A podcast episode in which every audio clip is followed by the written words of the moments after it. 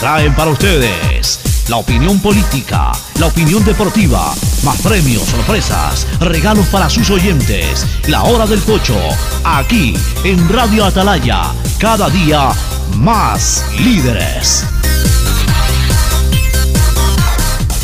Buenos días, este programa es auspiciado por... Encuentra en Claro la mejor opción para ti y tu familia. Hay conexiones que van más allá de las palabras y esta Navidad con Claro puedes vivirlas todas, porque con Claro conectados podemos más. Aceites y lubricantes Gulf, el aceite de mayor tecnología en el mercado. Universidad Católica Santiago de Guayaquil y su plan de educación a distancia formando siempre líderes. En Banco Guayaquil no solo te estamos escuchando, estamos trabajando permanentemente para hacer cada una de tus sugerencias, porque lo mejor de pensar menos como banco y más como tú es que lo estamos haciendo juntos. Banco Guayaquil, primero tú. Se acerca la época invernal y la Alcaldía de Guayaquil, a través de EMAPAC e Interagua, ejecuta el plan anual de mantenimiento del sistema de aguas lluvias. Son 182 canales de drenaje pluvial intervenidos. Se recuerda a la ciudadanía que es indispensable su colaboración, evitando botar basura en los canales, ductos y sumideros que podría provocar taponamiento. Juntos construimos la nueva ciudad todos los abrazos, todos esos besos y todas las fotos que vas a tomar esta Navidad. Compártelas con tu nuevo Samsung A32. Cómpralo en tu plan de 28 GB en 24 cuotas desde 32,27. Recibe 54 GB adicionales y un aro de luz para tus TikToks. Por todo lo que esperamos para estar juntos. ¡Felices fiestas! CNT. Conexiones para siempre. Esta es la oportunidad ganar un poco más. El billete en el bolsillo si me alcanza para más. Para la escuela para ti y el colegio. Y es que cada año el sueldo va a crecer. Desde el 2022, tu salario básico aumenta 25 dólares para que te alcance más. Lo que se dice, se hace. Y lo que se promete, se cumple. Gobierno del Encuentro. Juntos cumplimos.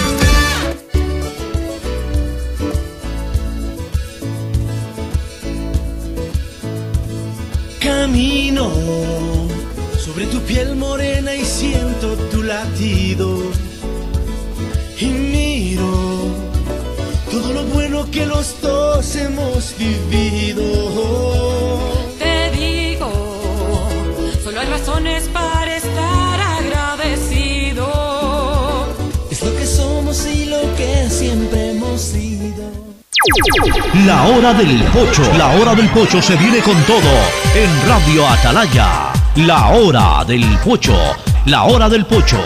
Alfonso el Pocho Car y su equipo traen para ustedes la opinión política, la opinión deportiva, más premios, sorpresas, regalos para sus oyentes. La hora del pocho, aquí en Radio Atalaya, cada día más líderes. Buenos días, este programa es auspiciado por... Encuentra en Claro la mejor opción para ti y tu familia. Hay conexiones que van más allá de las palabras y esta Navidad con Claro puedes vivirlas todas, porque con Claro conectados podemos más. Aceites y lubricantes Gulf, el aceite de mayor tecnología en el mercado. Universidad Católica Santiago de Guayaquil y su plan de educación a distancia formando siempre líderes. En Banco Guayaquil no solo te estamos escuchando, estamos trabajando permanentemente para hacer cada una de tus sugerencias, porque lo mejor de pensar menos como banco y más como tú es que lo estamos haciendo juntos. Banco Guayaquil, primero tú. Se acerca la época invernal y la Alcaldía de Guayaquil, a través de EMAPAC e Interagua, ejecuta el plan anual de mantenimiento del sistema de aguas lluvias. Son 182 canales de drenaje pluvial intervenidos. Se recuerda a la ciudadanía que es indispensable su colaboración, evitando botar basura en los canales, ductos y sumideros que podría provocar taponamiento. Juntos construimos la nueva ciudad. Todos los abrazos, todos esos besos y todas las fotos que vas a tomar esta Navidad. Compártelas con tu nuevo Samsung A32. Cómpralo en tu plan de 28 GB en 24 cuotas desde 32,27. Recibe 54 GB adicionales y un aro de luz para tus TikToks. Por todo lo que esperamos para estar juntos. Felices fiestas. CNT. Conexiones para siempre. Esta es la oportunidad de ganar billete en el bolsillo si me alcanza para más. Para la escuela para ti y el colegio del Esther. Y es que cada año el sueldo va a crecer. Desde el 2022, tu salario básico aumenta 25 dólares para que te alcance más. Lo que se dice, se hace. Y lo que se promete, se cumple. Gobierno del Encuentro. Juntos cumplimos.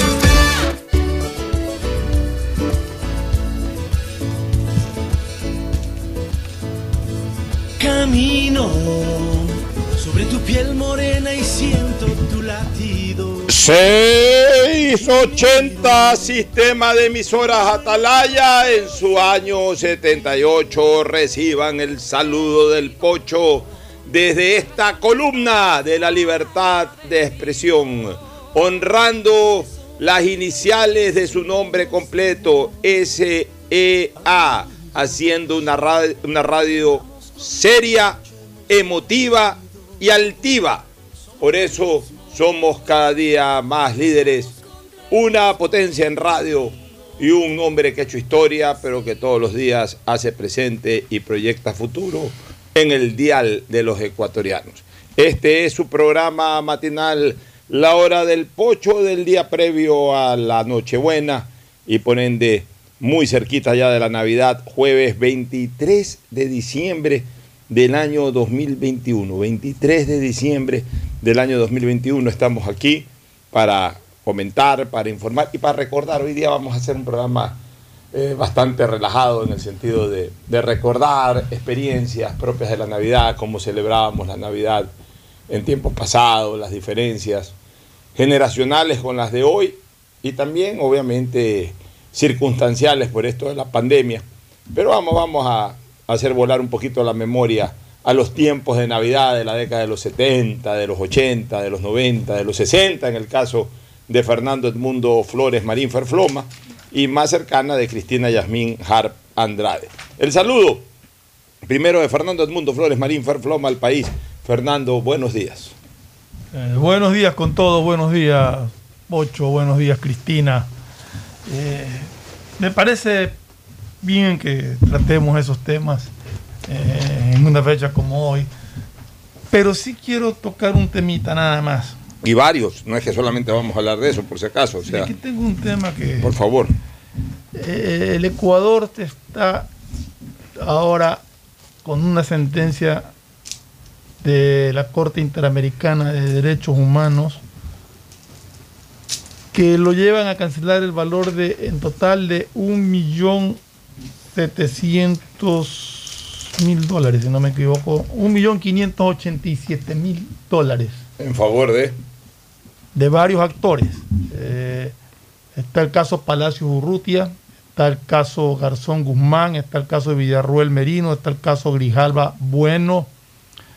O sea, sumado eso, un Sumado todo, el caso Huachala Chimbo y otros, suman en total 1.587.000 dólares. Cada uno tiene un valor distinto de, sentencias dadas por el- la Corte Interamericana de Derechos Humanos.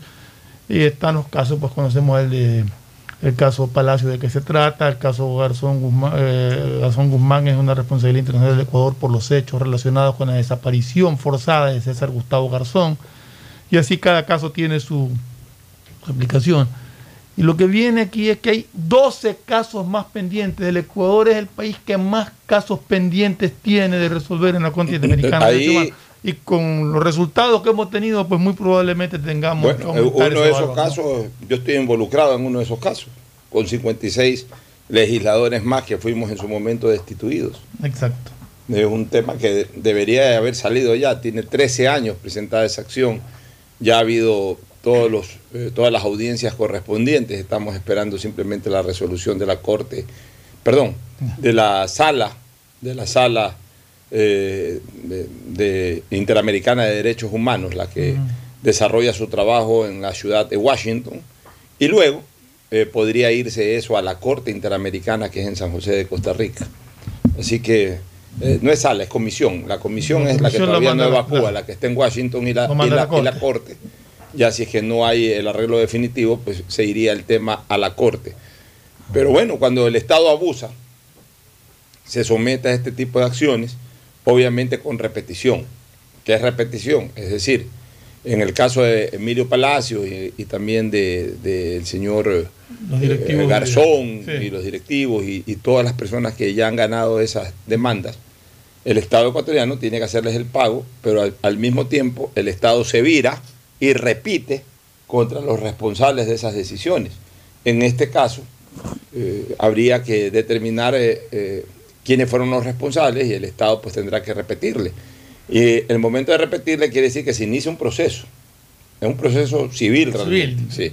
Se inicia el proceso, se ordena el pago, la, la devolución de esa plata. No se da el pago, inmediatamente entra la acción de, de co- de cobro forzoso, que es decir, eh, se convierte eso en título ejecutivo, viene el cobro forzoso, y si es que el cobro forzoso no se da, se llama concurso de acreedores, es decir, el llamado juicio de insolvencia, y la persona es declarada insolvente.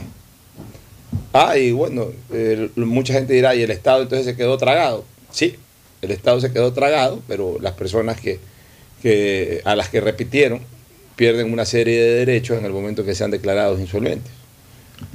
De acuerdo. Lo que pasa Ahora, que en los casos de insolvencia, la insolvencia en un momento determinado puede ser llevada a una insolvencia fraudulenta cuando eh, es evidente que sí puede tener los recursos para pagar, por los esconde, por ejemplo. Pero, pero no, aquí- se quería un momento hacer, hacer un- una división, o sea, una aclaración. Una cosa es el recurso de repetición que tú dices, que probablemente al repetir el Estado la persona realmente no tenga dinero, porque no es que, no es que robó, no es que fue especulado, no es que se llevó la plata del Estado, sino que atentó contra los derechos de una persona y eso es lo que la Corte Interamericana cas- castiga. Claro, la al violación de esos derechos castiga al persona- Estado. porque esa persona actúa en nombre del al Estado. Estado. Pero no necesariamente se robó nada. Entonces, No, no, pues, probablemente no, tenga, probablemente, no, es que estoy- quiero aclarar porque probablemente esa persona no tenga dinero y no pueda hacer. El problema, no, eh, déjame terminar. El, el problema es, y lo que mucha gente reclama es aquellos que sí se llevaron dinero del Estado, aquellos que están acusados de especulado y todo, y que no pagan los valores que, ¿Quieres que que se les ha sentenciado a pero ¿quieres que te pagar. Entonces, esa gente, ahí es cuando uno dice, bueno, y este que se llevó la plata y ahora no la devuelve. Ahí ¿Quieres que se quedó diga- tragado. ¿Quieres que te diga una cosa antes de que salude Cristina Jara? Mm. A veces los que se llevan la plata también no tienen la plata. Ah, ¿Y sabes por qué no tienen la plata? Porque suelen, porque suelen usar, porque suelen usar testaferros, suelen usar testaferros para esconder la plata, obviamente. Y cuando el involucrado es procesado, peor si ya está detenido, el testaferro se le, se le va en vuelo con la plata y no le devuelve más Eso la sí. plata.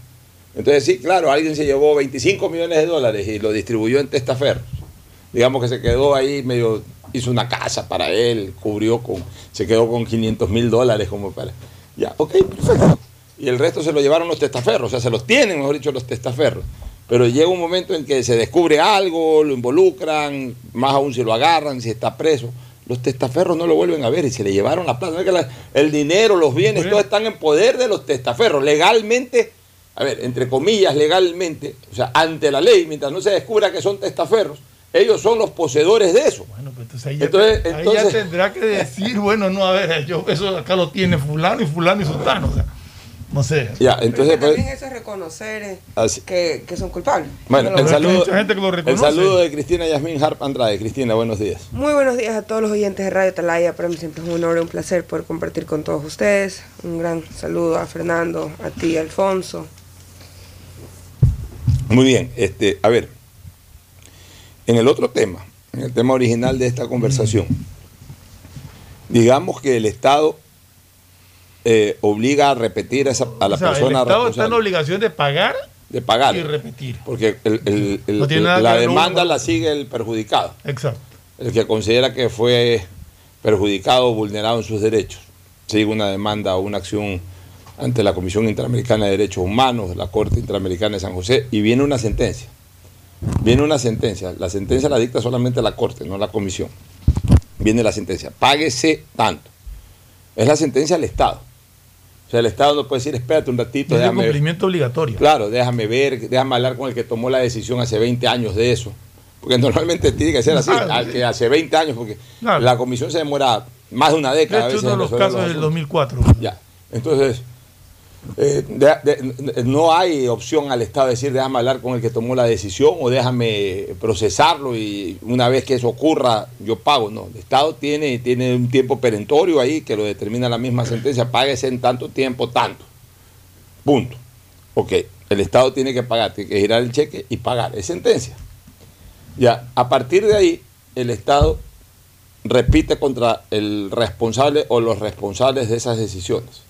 Ya, indistintamente de que no haya sido, no haya existido de por medio actos de corrupción, sino de abuso, pues bueno, esa persona ejerció un abuso, un, o mejor dicho, por ejemplo, un mal uso del poder político para perseguir a alguien, o una, una intromisión en la justicia para perjudicar a alguien, este, y, y por ende se lo ha sancionado de esa manera, y así no se haya llevado un centavo, tiene que responder al Estado por eso, porque el Estado se ha generado un perjuicio al Estado por la, por la acción de él, por la acción de él o de ellos como funcionarios en su momento.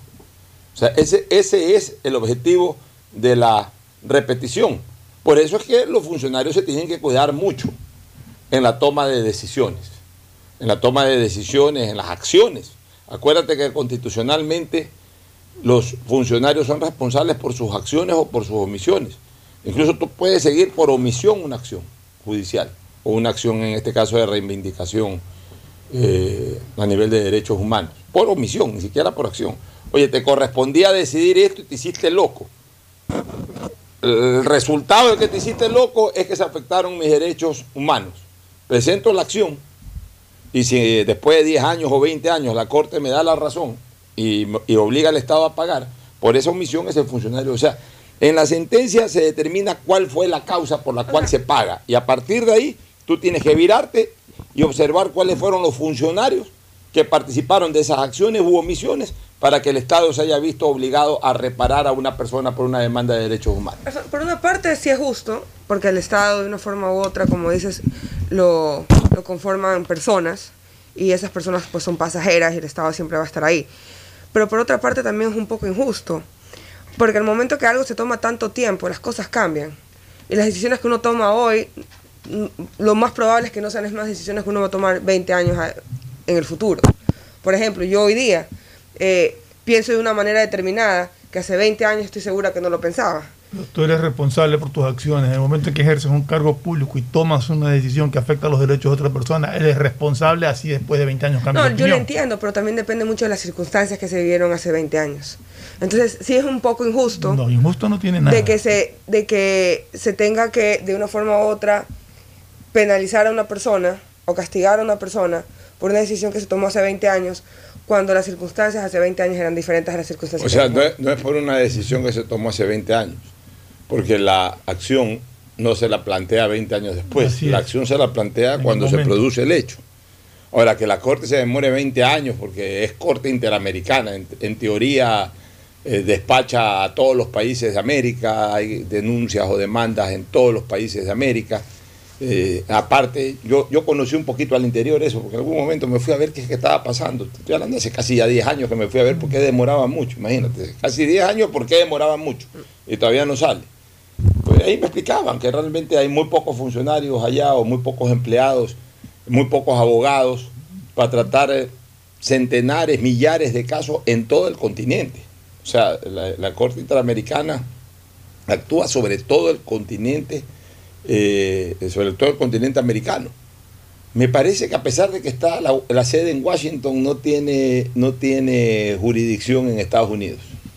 Me parece que no tiene jurisdicción en Estados Unidos. De ahí tiene jurisdicción en otros lados, en los otros países, o sea, los países signatarios, los países que firmaron. Son de cumplimiento obligatorio Ya. las sentencias de la Corte. Así es. Y, quiere- y- y que, no sé si ahora tampoco en Venezuela, creo que Venezuela se salió. Eso es lo que no me acuerdo, estaba pensando si se salió o no se salió. En Venezuela creo que se salió en algún momento, se salió de la Corte Interamericana de, de Derechos Humanos. No es de la OEA, es, es un, Sí, es de la OEA. es un- es un, eh, es un órgano de funcionamiento de la OEA, pero no, No, es de la O sea, no forma parte puede- de la OEA. un país puede estar- por ejemplo, Estados Unidos sí, sí forma parte de la OEA, pero, pero no, no, no eh, firmó para ser parte de la Corte Interamericana de Derechos Humanos. Y me parece que Venezuela se salió. Eso, eso tendría que consultárselo a Carlos Estarellas o algún especialista en, en Derecho Internacional. Me parece, pues no estoy absolutamente seguro de esta última parte que digo. Pero bueno, yo me fui a averiguar esta situación. Y, y ahí de alguna manera me evidenciaron el por qué van a paso de tortuga. Pues no es culpa del que se sintió vulnerado en sus derechos. El que se sintió vulnerado en sus derechos, incluso también es perjudicado en la espera. Porque el que se, sintió Te puedo vulnerado... decir ya los países que no son partes, si A ver, por favor. Los 12 países miembros de la OEA que aún no han reconocido la competencia de la Corte son Antigua y Barbuda, las Bahamas, Barbados, Belice, Canadá, Dominica, Estados Unidos, Grenada, Guyana, Saint Kitts y Nevis, Santa Lucía y San Vicente y las Granadinas. Te das cuenta, Estados Unidos y Canadá no son parte y Venezuela creo que se salió, aunque aparentemente no está en esa, no está en esa lista. Y el resto son- son todas estas islitas caribeñas. Caribeñas. Digamos que ahí no sé ni quién las maneja. Muchas de esas violan bastante los derechos Así es. Bueno, pero, pero lo que te quería decir, lo que te quería decir es que también el que se siente perjudicado en sus derechos, eh, eh, perjudicado inicialmente en sus derechos vulnerados, hasta cierto punto también recibe el perjuicio de esta lentitud.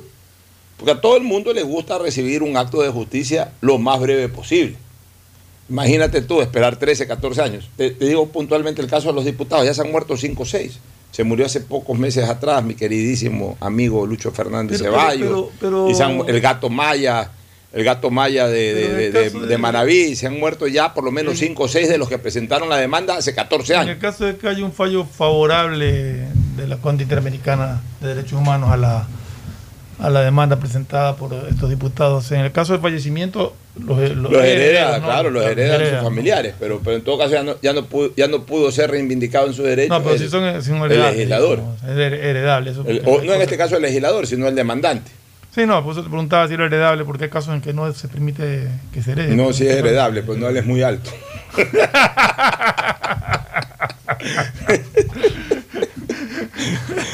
Oye, bueno, este, de ahí, eh, eh, complacido con ese tema, ¿no? Te Sí, sí, era para comentar el tema justamente porque me llamó la atención la cantidad de demandas que están pendientes. Bueno, vamos ahora un ratito a lo, del, a lo del COVID, a las nuevas medidas que rigen en el tema del aeropuerto de Guayaquil. Se, se ha tomado una decisión, a ver, y que me parece saludable. Solo se permite el ingreso de un acompañante por pasajero. Está bien. Está bien, mira, eh, cuando estábamos en, cuarentena no viajó nadie, pero a, partir de que salimos de la cuarentena y se reanudaron los vuelos nacionales e internacionales, solamente entraba el pasajero. Esto te hablo hasta hace unos cinco meses atrás. Solo entraba el pasajero, solo salía el pasajero, o sea, no podía entrar a recibir en, en la sala de arribo eh, o en la parte externa de la sala de arribo, pero interna del aeropuerto. No podían entrar eh, los familiares a, a- a recoger, a- sino que eh, esperaba ya en la calle. El, fa- el familiar esperaba en la calle y, y- y- y no, no, no podía entrar. Yo tuve la Ya. oportunidad de ir al aeropuerto en algún momento. Ahora último. sí. Lo que habían hecho era. No sé si en algún, si en algún momento no dejaron entrar a las personas, pero lo que yo vi al menos es. Yo, uno podía ingresar al aeropuerto, pero lo que no podía era recibir al pasajero. O sea, era, era como un callejón que habían hecho. Ah, eso sí. Entonces el pasajero sale, lo O sea, la abrázate allá afuera. Antes- pero por eso te digo, hasta hace unos seis meses habían unas carpas para recibir, eh, para que la gente que iba a recibir pasajeros se quedara fuera en las carpas. El pasajero salía a la calle y en la calle ahí le levantabas el brazo y ya cogías tu pasajero y te ibas. Ya, lo que tú dices es lo que estoy explicando. La parte externa de la sala de arriba fue habilitada para que entre la gente o sea, al inte- no, no quiero redundar, pero para explicarlo mejor, al interior del aeropuerto, pero en la parte de afuera, obviamente, de la sala externa, de la sala de arriba, como, como siempre fue, pero con esa eh, salvedad que tú señalas. Antes, el pasajero eh, pasaba por ese callejón tan desagradable. Parece que llegó y ahí ya todo el mundo lo Eh, No, pero es que, ¿sabes qué? Yo siempre dije ¿no? una cosa, ese callejón es desagradable. ¿Y, sabes por qué es desagradable? Porque normalmente tú vienes con dos, tres maletas, todo. Y es, es como una pasarela de modelo.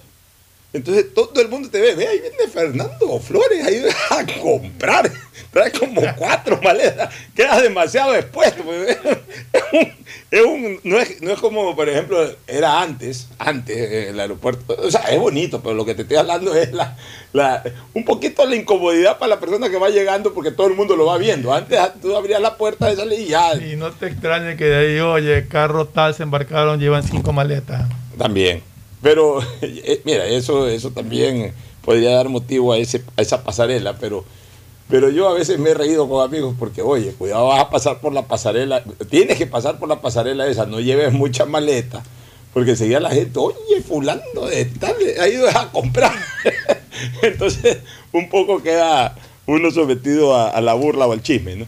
Pero bueno, eh, eso, eh, justamente eso, se interrumpió ahora en este tema de la pandemia, porque como tú bien dices, se permitía a la gente entrar a ver a sus pasajeros, Y ahí pero el pasajero ya no, ya no recorría esa pasarela, sino que directamente saliendo de la puerta, ya de la, de, de la sala de arriba, ya al- al- a, la, a la parte de afuera, no de la calle, por la parte de afuera de la sala de arriba, inmediatamente co- por, por- por un, por un callejón separado de, de donde la gente se No, apuesta o sea- para recibirlos, por ahí, se- por ahí iba directamente a la calle. Entonces tú para, Pero- para pero- tomar pero contacto con el la- pasajero ya era en la calle. La pasarela sí la recorres igual. No la recorres. Claro, dan, dan la vuelta sí, sino que ahí te han hecho, te han bloqueado, Toda. sales. Ah, o sea, la, la pasarela igual, sí se igual la recorre. recorres y Claro, ahí das la vuelta y sales. Porque lo que pasa con la pasarela es que ya está, ya está instalada. Está pues. instalada. Claro, claro. Entonces recorres la pasarela, Da la pero, pero, vuelta. pero ya sales por, por, por otro carril, por un carril separado del otro.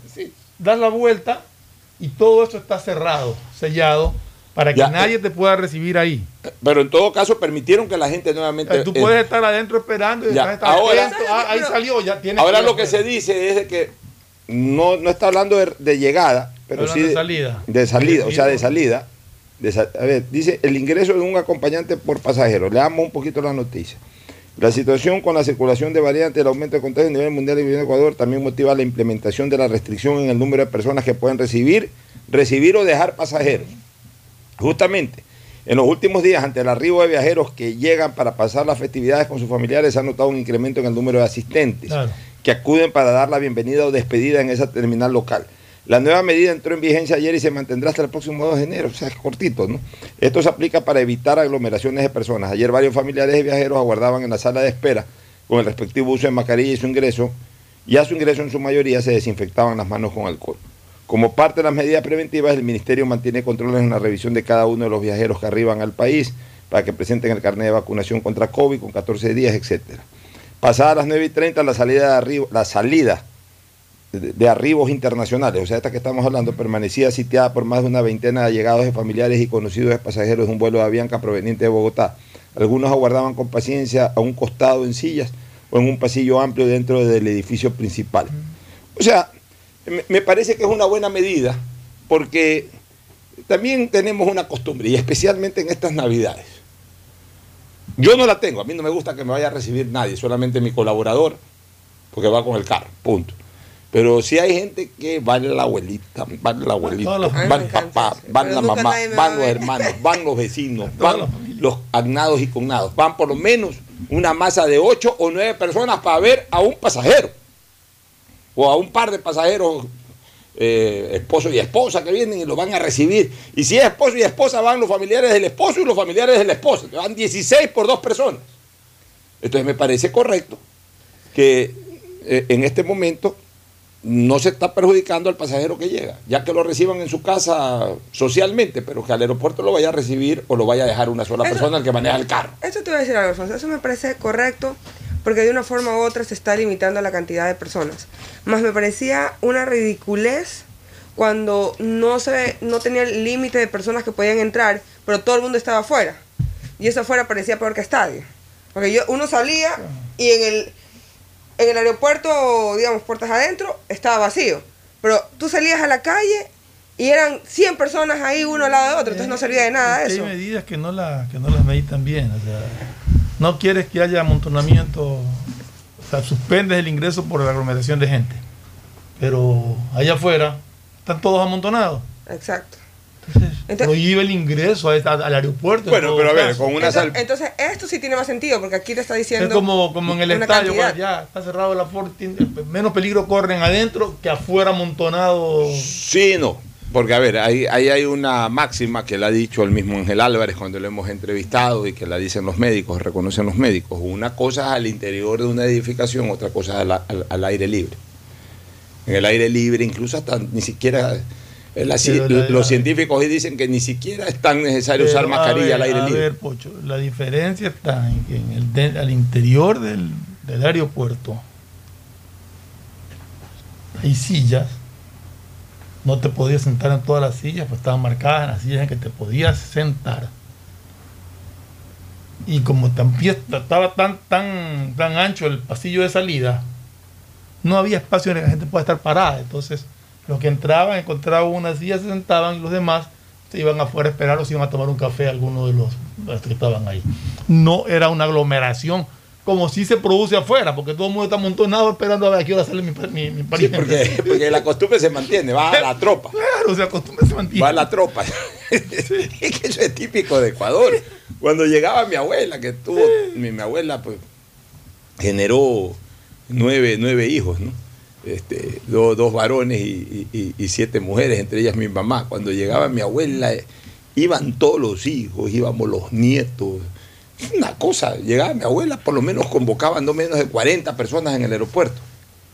Y claro, después descubrí por qué. Pues mi abuela, como siempre fue generosa, una maleta era exclusivamente para regalos.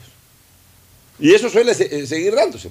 Una maleta era solo para regalos. Abría esa maleta mi abuela, ella no traía un calzón de ella, un sostén de ella o un zapato de ella. Todito, el 100% de esa maleta era que para el nieto tal, para la nieta tal, para la hija tal, para el hijo tal. Entonces iban todos al aeropuerto y por ahí mismo todos a la casa donde llegaba mi abuela para, para la repartición de los panes y de los pesos. Es de una costumbre muy Y eso de ecuatoriana. aquí sigue, sigue ocurriendo. O sea, llega una persona de, de viaje y viene trayendo, entonces lo van a recibir al aeropuerto todo, porque en el fondo, ¿qué Pero, me habrá traído? En todo caso, es una medida saludable porque, como decíamos, eh, esta variante de Omicron es muy, muy contagiosa. Eh, Conozco muchísima gente contagiada, están en sus hogares con, eh, digamos, precauciones domiciliarias, no, no salen, no pueden salir porque están infectados, sin nada, grave- nada de gravedad. Pero te aíslas, tienes que aislarte.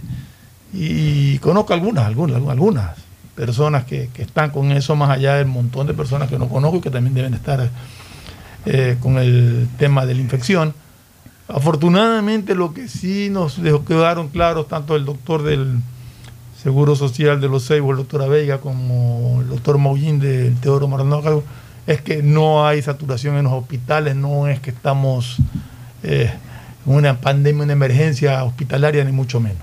Pero contagios hay bastantes, entonces hay que evitarlos y hay que cuidarse. Oye, en otro tema, ya en lo político, la Alianza de Organizaciones por los Derechos Humanos de Ecuador rechazó el día de ayer las declaraciones del presidente de la República, Guillermo Lazo, en contra de Leonidas Giza, a quien llamó anarquista.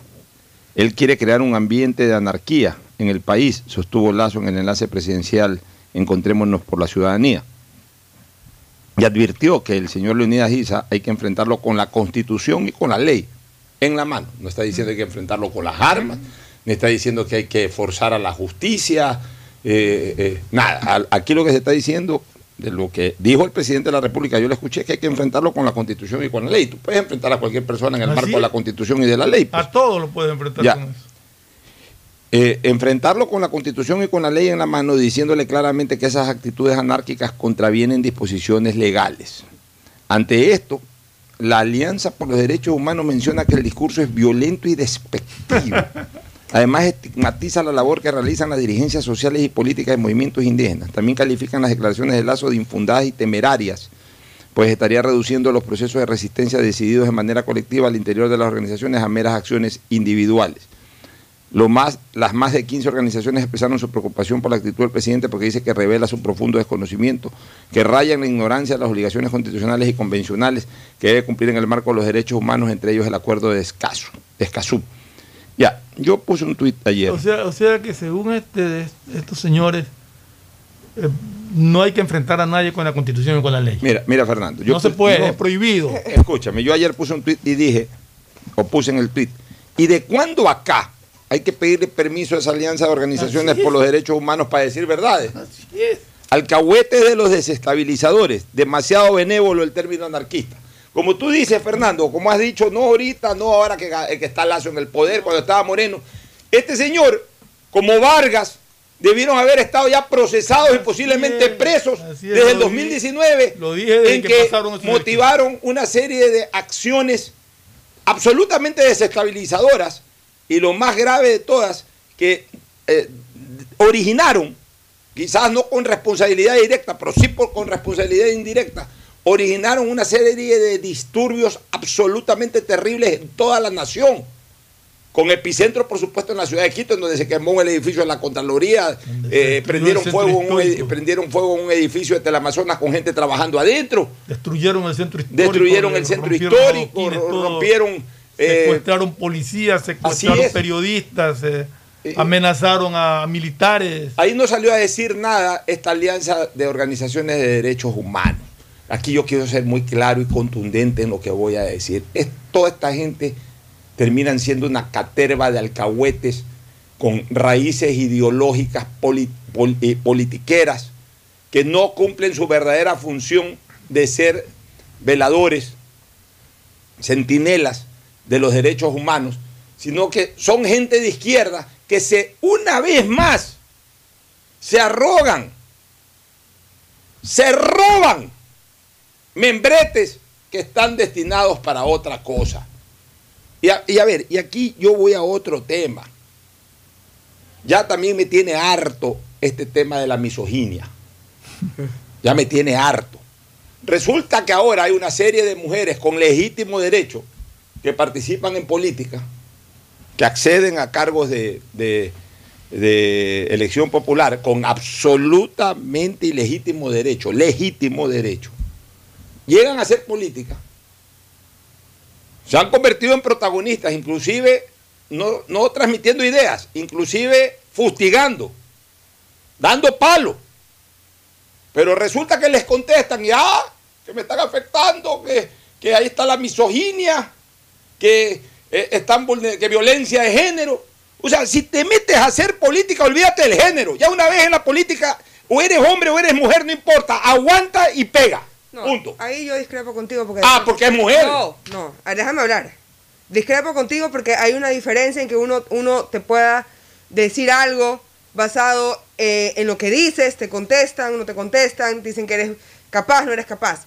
Pero el momento que, no digo que es el caso que tú te estás refiriendo, pero en general, que ya te comienzan a buscar los insultos por el ser mujer, No, eso es otra cosa. problema. A Y te voy a poner un ejemplo clarito ¿cuál ejemplo, de Vladimir? una, una- un- de una política que le dan durísimo y le dan duro por ser mujer. ¿A quién? Cintia Viteri.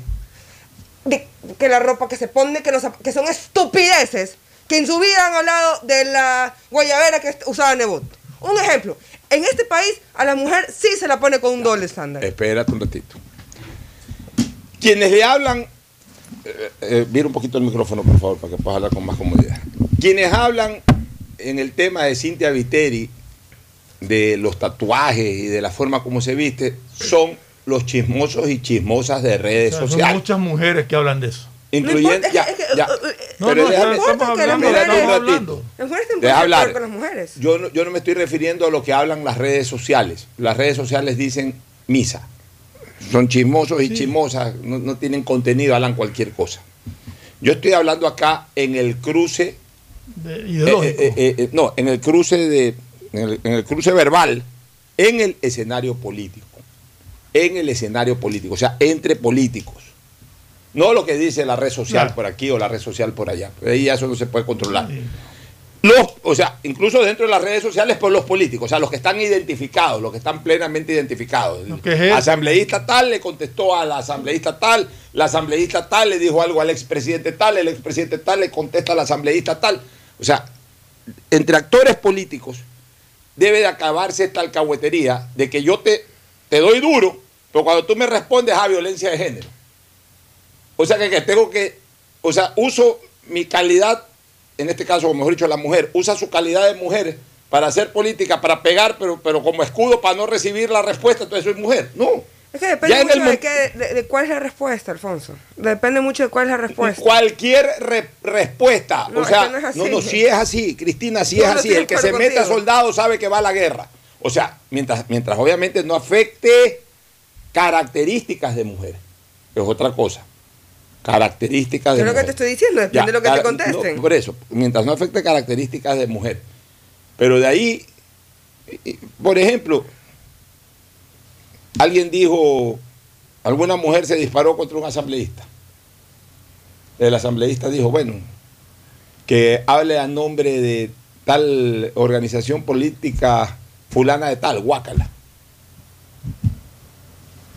Entonces ya, ya presentó una denuncia que violencia de género. No, ahí, ahí, por ejemplo, ahí no está la violencia de género. género. Pero es que, eh, Pero eso te estamos digo, en eso. por eso te digo, es que depende mucho de lo que contesta. Te voy a poner otro ejemplo. No me acuerdo cómo fue, pero eso fue cuando estaba el expresidente Correa, cuando la mandó a maquillar, creo que si no me equivoco fue a Cintia Viteri. Entonces, eso sí es violencia de género. Entonces, depende mucho de la contestación o el insulto que venga acompañado. Porque si no me ofendes a mí por el hecho de mi género, no es violencia de género. Si me dices, ay, qué asco que este, este te defienda. Pues, o sea, qué asco que te defienda yo, te defienda un hombre, no, no tiene nada que ver. Pero si a mí me dices, anda a maquillarte en vez de andar en política, es violencia de género. Ya, pero ¿O de- no? Perdóname. Porque a un hombre no le vas a decir, anda a maquillarte. Bueno, a veces, a ver, y cuando la mujer le dice... a Porque un- no está a ver, bien, no espérate un ratito, y cuando la mujer le dice... y- Porque, a ver, la violencia de género tiene que ser también en ambas, en Por ambas supuesto, vías. nadie dice que no. Porque también a, a veces para menospreciar, por ejemplo, para achacar a un exfutbolista que está en la asamblea, de repente una asambleísta eh, anda, juega fútbol en vez de hablar de política. ¿qué? O sea, eh, bueno, tiene que aguantarlo.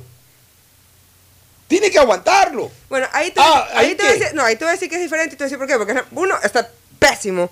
Lo- eh, ese comentario me parece de más. Pero más allá de eso, se lo está refiriendo porque es su profesión. Es como que te diga a ti, ándate a un juzgado en vez de, estar aquí en, el Congreso. No te estoy mandando a maquillar ni a poner falda, ni, ni te estoy tratando de bajar tu nivel por ser tu género. O sea, por eso te digo, la violencia de género se puede dar en los dos, en- de, de hombre a mujer, de mujer a hombre, de mujer a mujer y de hombre a hombre. O sea, eso hay.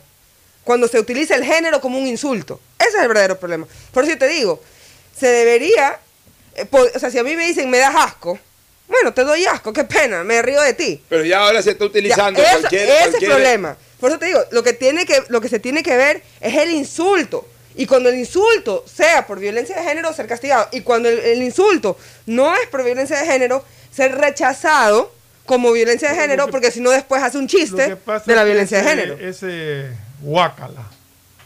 Lo pudo decir si era un hombre también. O sea, no es- Exactamente. No, es, que necesariamente está dedicado a, a- al hecho de que es mujer. El otro caso que tú presentas de anda a maquillarte, ahí sí hay eh, una, una discriminación porque se lo dice por ser mujer, nada más. El guácala se lo dices a un hombre. o a una mujer. Exactamente. Es todo depende del insulto que acompañe. Pero yo digo una cosa, yo digo una cosa, señores. El que se mete a política tiene que aprender a ser soldado. Tiene que aprender a ser soldado. O sea, ya también dejémonos de estas cosas, porque ahora en la Asamblea Nacional resulta que a cada rato se andan presentando denuncias de sanciones porque me dijiste algo por Twitter, entonces te denuncio por, por violencia de género o por eh, amenazas o por cualquier cosa. El que, el que Y, está metido en política sabe, entonces no te metas en política. Yo, yo, mira, tan fácilmente recomiendo una cosa. El que no quiere tener problemas en su vida, que no se meta en política. Que no se meta a la función pública. El que, el que se mete a, a la política o a la función pública sabe que algún momento va a recibir un agravio, va a recibir un insulto, va a recibir una calumnia, va a recibir un- una, una acción judicial de repente hasta injusta. O sea, el que se mete a la función pública o el que se meta a política en un pueblo chico como el Ecuador, que termina siendo un infierno grande. Porque en Estados Unidos, en Canadá, en, en países del primer mundo, eh, Sí sucede. pero Sí sucedió hace mucho, ya, pero mucho menos que acá. Acá, acá este es un infierno, Pocho, este es un pueblo chico, entonces acá el infierno es también grande. veía que un, un asambleísta estaba también poniendo demandas porque le habían dicho ni sé qué cosa, ni sé cuánto. O sea, yo, yo sí creo que, que- se- que están pasando de la raya con que cada vez que alguien le, le dice algo que no le gusta, encuentran, y no hablo, no hablo de No, sí, mujeres, sino en general, ¿no? Andan buscando por dónde, ah, por aquí le voy a seguir una demanda porque me dijo esto. O sea, ahí, es sí, estoy- ahí sí coincido con Polo. Ya te metiste a aguanta. No, yo estoy de acuerdo. Y yo creo que. a ver, Salvo que sean pues ya Ex- cosas. Exactamente, por eso digo, depende, dependiendo Y del insulto. Y aparte, sobre todo, más que nada, yo digo, ¿no? Eh, los asambleístas de una forma u otra deberían ser lo mejorcito que tenemos en el país, porque son personas supuestamente estudiadas, que van a, hacer nuestras leyes, que van a hacer respetar, bla, bla, bla, bla, bla.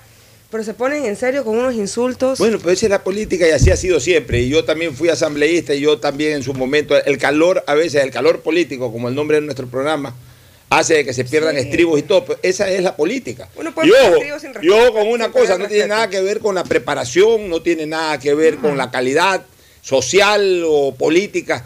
En este país hubo un expresidente que le pegó un tiro en, plena, en, en- en un plenario a otro diputado, le pegó un tiro. Le pegó un tiro otro a Rosemena Gómez, eh, que había sido hasta expresidente de la República.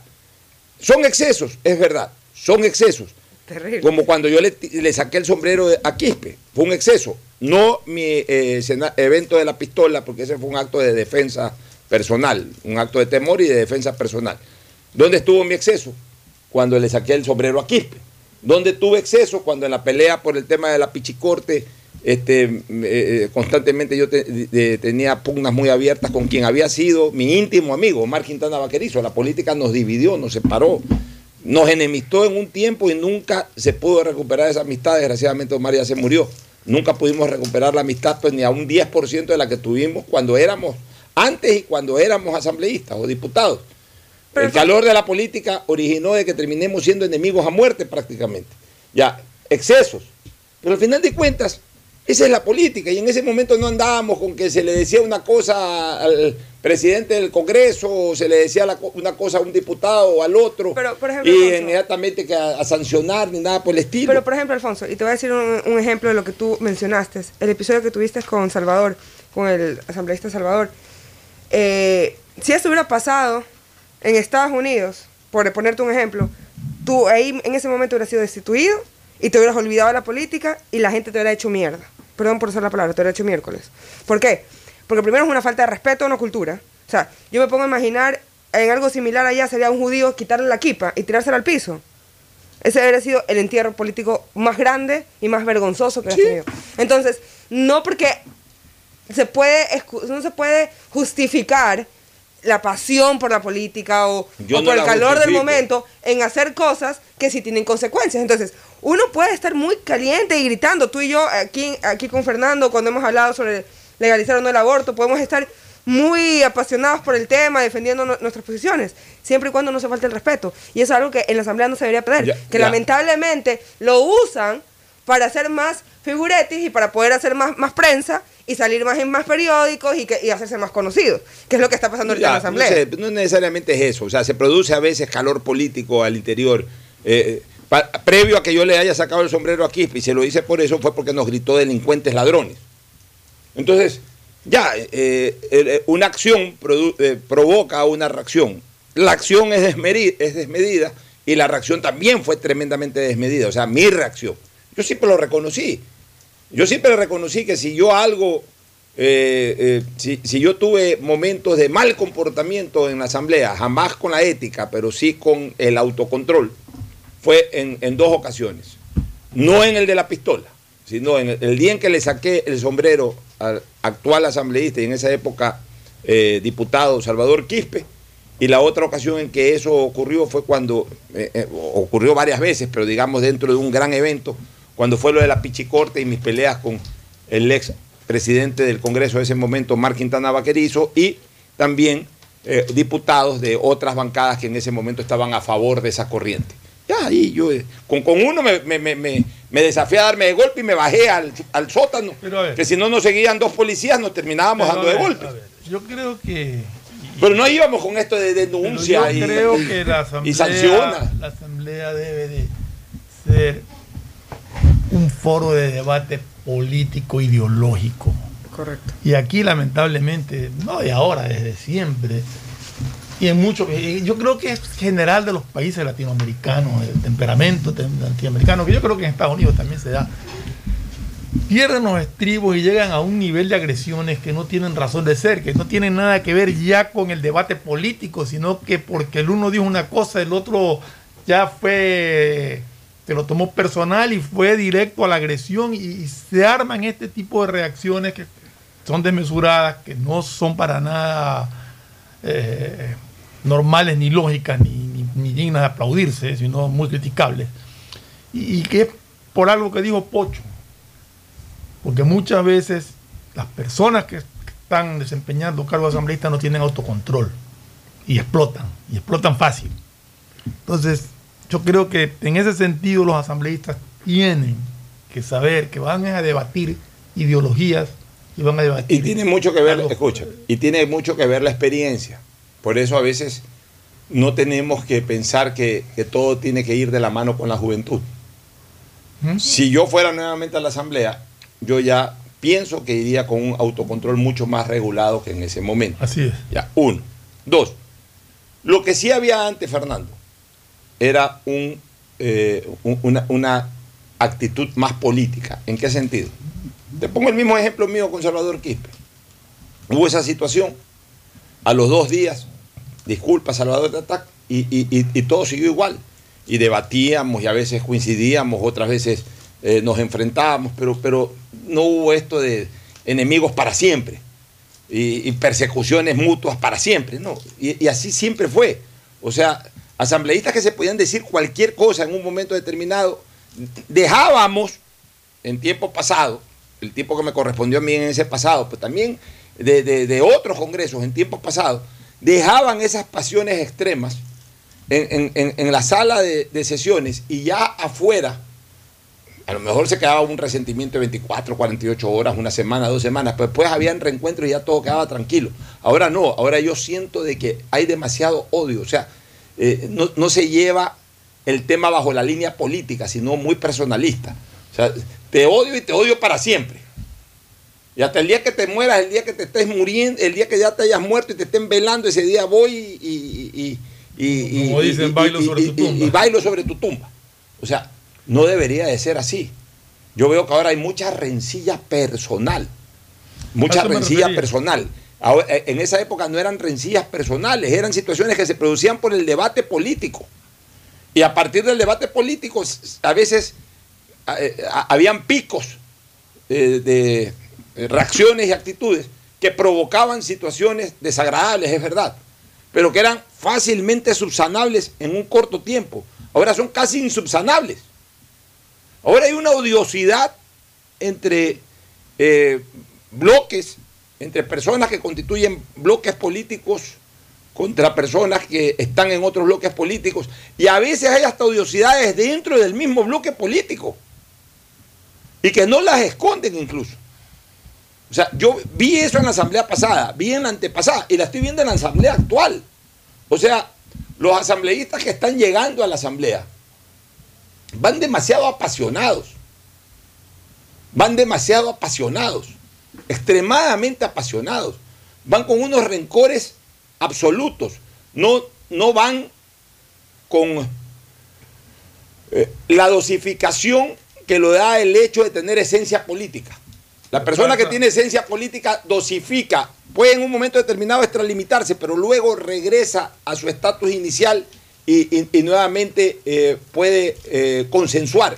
El de ahora no, el de ahora no consensúa, el de ahora no puede llegar a acuerdos porque va con demasiada odiosidad a- a- al escenario político. Lo que pasa es que se han radicalizado demasiado las tendencias. Entonces, llegas y, y al radicalizarse, pierdes cualquier noción de opción de diálogo. Simple y llanamente estás encerrado en lo tuyo y es la única verdad. Y así llegan. Oye, es más o menos lo que está pasando, por ejemplo, en el fútbol. Eh, eh, eh, son escenarios muy parecidos. En el fútbol antes los barcelonistas con los emelecitas íbamos al estadio, nos encontrábamos a la salida. Por ahí a lo mejor eh, nunca faltaba uno que decía una cosa, el otro le gritaba, por ahí se podía eh, producir un pequeño conato y ahí mismo quedaba, pero no se metían, no, no- no eran masas, no habían cruces de insultos, como desgraciadamente hay hoy día, hay esa pasión, y entonces más que te amo, te odio. Más que te amo, te odio. Antes te amaba. Y dentro de ese te amo, digamos por una institución, eres mi adversario. Ahí te vacilo, te, te, te- grito los goles, pero hasta ahí llego, no te odio.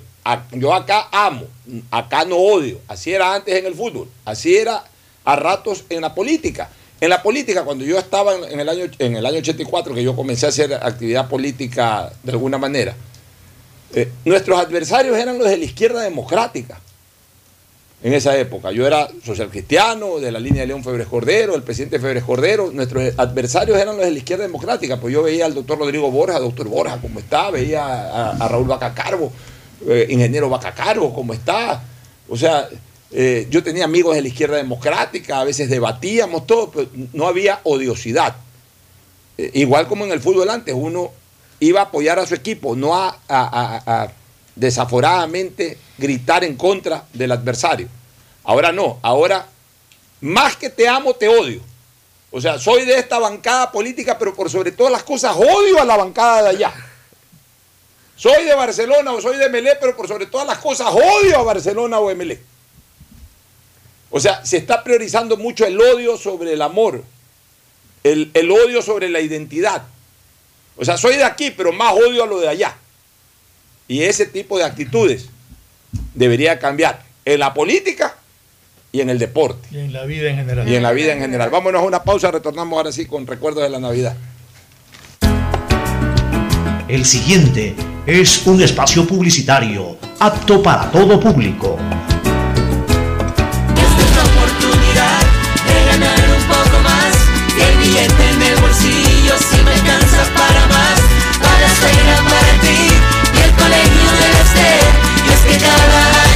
A crecer Desde el 2022, tu salario básico aumenta 25 dólares para que te alcance más. Lo que se dice, se hace. Y lo que se promete, se cumple. Gobierno del encuentro. Juntos cumplimos. El progreso de Guayaquil es una realidad. Hoy somos esa nueva ciudad que sigue abrazando a propios y extraños, que avanza a pasos agigantados llenos de progreso, que la fraternidad entre sus habitantes sigue latente.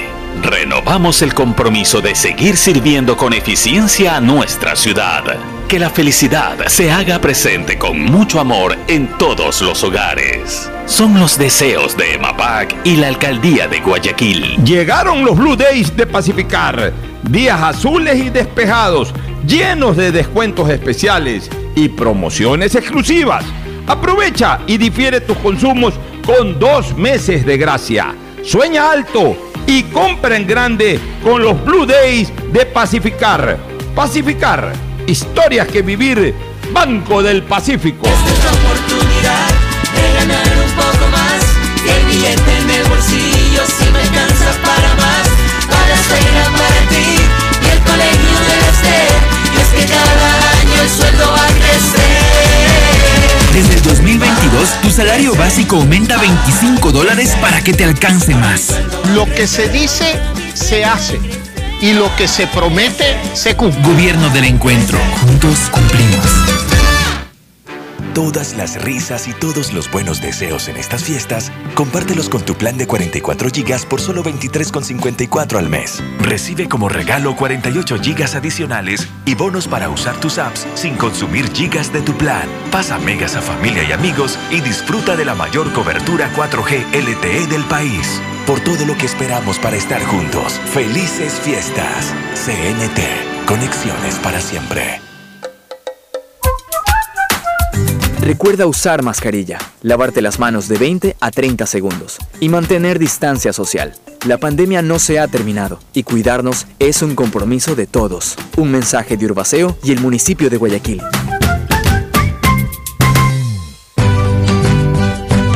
Esta Navidad celebremos la oportunidad de volver a encontrarnos y demostrar todo lo que sentimos por lo que amamos, con la tranquilidad de que el próximo año será mejor. Este es mi deseo para todos ustedes. Feliz Navidad y próspero año 2022. Gobierno del Encuentro. Juntos lo logramos. Hay conexiones que van más allá de las palabras. Y esta Navidad con Claro puedes vivirlas todas. Si ya tienes un plan móvil, contrata los servicios del hogar y recibe hasta el doble de velocidad en el internet de tu casa y también hasta el doble de velocidad en tu plan de celular.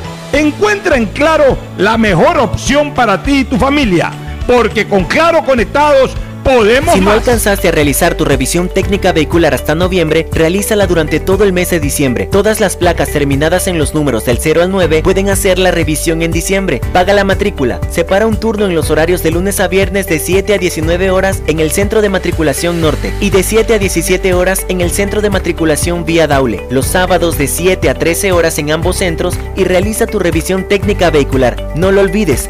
Todas las placas aún pueden realizar la revisión antes de que termine el año. ATM y la Alcaldía de Guayaquil trabajan por ti. Esta Navidad celebremos la oportunidad de volver a encontrarnos y demostrar todo lo que sentimos por lo que amamos, con la tranquilidad de que el próximo año será mejor. Este es mi deseo para todos ustedes. Feliz Navidad y próspero año 2022. Gobierno del Encuentro. Juntos lo logramos. En Banco Guayaquil, hoy todos nuestros clientes mayores a 65 años reciben el estado de cuenta en sus casas. Una sugerencia que nos dio Carlos, nuestro cliente más antiguo. Todos nos merecemos ser escuchados. Me alegró mucho saber que eh, acogieron mi inquietud. No solamente me benefician a mí, sino a todos. Gracias, Carlos. Lo mejor de pensar menos como banco y más como tú es que lo estamos haciendo juntos. Banco Guayaquil.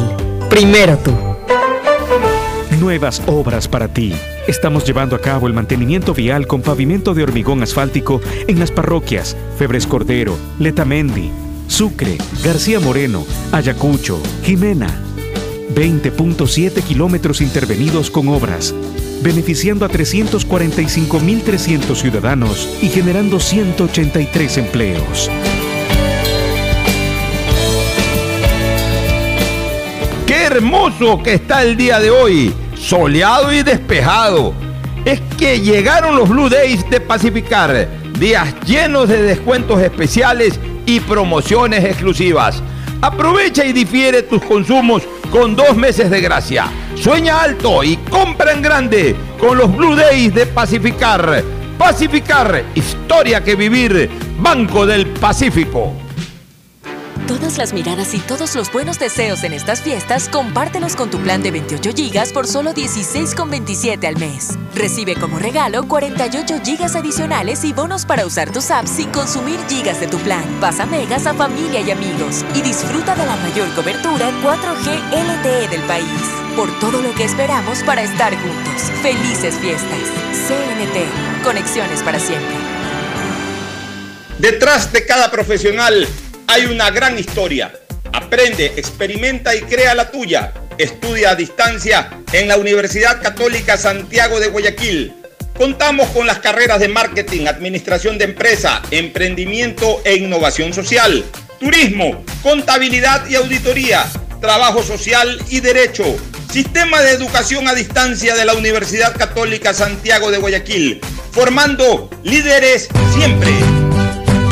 Esta Navidad celebremos la oportunidad de volver a encontrarnos y demostrar todo lo que sentimos por lo que amamos, con la tranquilidad de que el próximo año será mejor.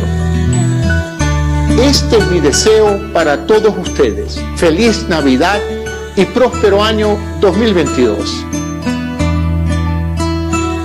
Gobierno del Encuentro. Juntos lo logramos. El progreso de Guayaquil es una realidad. Hoy somos esa nueva ciudad que sigue abrazando a propios y extraños, que avanza a pasos agigantados llenos de progreso, que la fraternidad entre sus habitantes sigue latente. Renovamos el compromiso de seguir sirviendo con eficiencia a nuestra ciudad. Que la felicidad se haga presente con mucho amor en todos los hogares. Son los deseos de EMAPAC y la Alcaldía de Guayaquil. Ahora en Banco Guayaquil, las capacitaciones de servicio al cliente las dan nuestros mismos clientes. Una sugerencia que nos dio Katy. Sentirse escuchado por el banco es sentirme viva, sentir que mis opiniones cuentan. Gracias, Katy. Lo mejor de pensar menos como banco y más como tú es que lo estamos haciendo juntos. Banco Guayaquil, primero tú. oportunidad de ganar un poco más y el billete en el bolsillo si me alcanza para más para la escuela para ti y el colegio de usted y es que cada año el sueldo va a crecer Desde el 2022, tu salario básico aumenta 25 dólares para que te alcance más. Lo que se dice, se hace. Y lo que se promete, se cumple. Gobierno del encuentro. Juntos cumplimos. que es mejor nunca tener que escuchar. Porque cada motor es diferente. Desde hace 104 años, Lubricantes Gulf mantiene la más alta tecnología y calidad en línea de aceites para motores a diésel y gasolina. Está hecho con una fórmula especial para dar excelente protección a todo tipo de motores, evitando el desgaste prematuro de pistones, anillos y árbol de levas, ayudando a mantener limpio el motor y libre de depósitos que se forman por las altas o bajas temperaturas. Dele a su motor lo que se merece. Lubricantes Gulf, la más alta tecnología en lubricación. 104 años preservando la vida de su motor. Lubricantes Gulf. Gulf es más lubricante.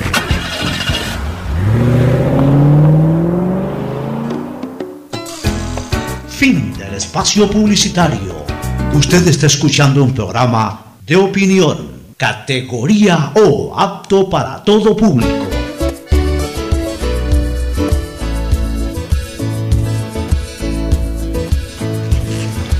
Camino Muy bien, vamos a eh, recordar eh, eh, momentos emotivos de la Navidad del pasado, aquí con, con tres generaciones, ¿no? Eh, Fernando Flores Marín Ferfloma, que ya pasa de los 70 años, por tanto, él perfectamente recordará Navidades de los años 50 y 60, básicamente.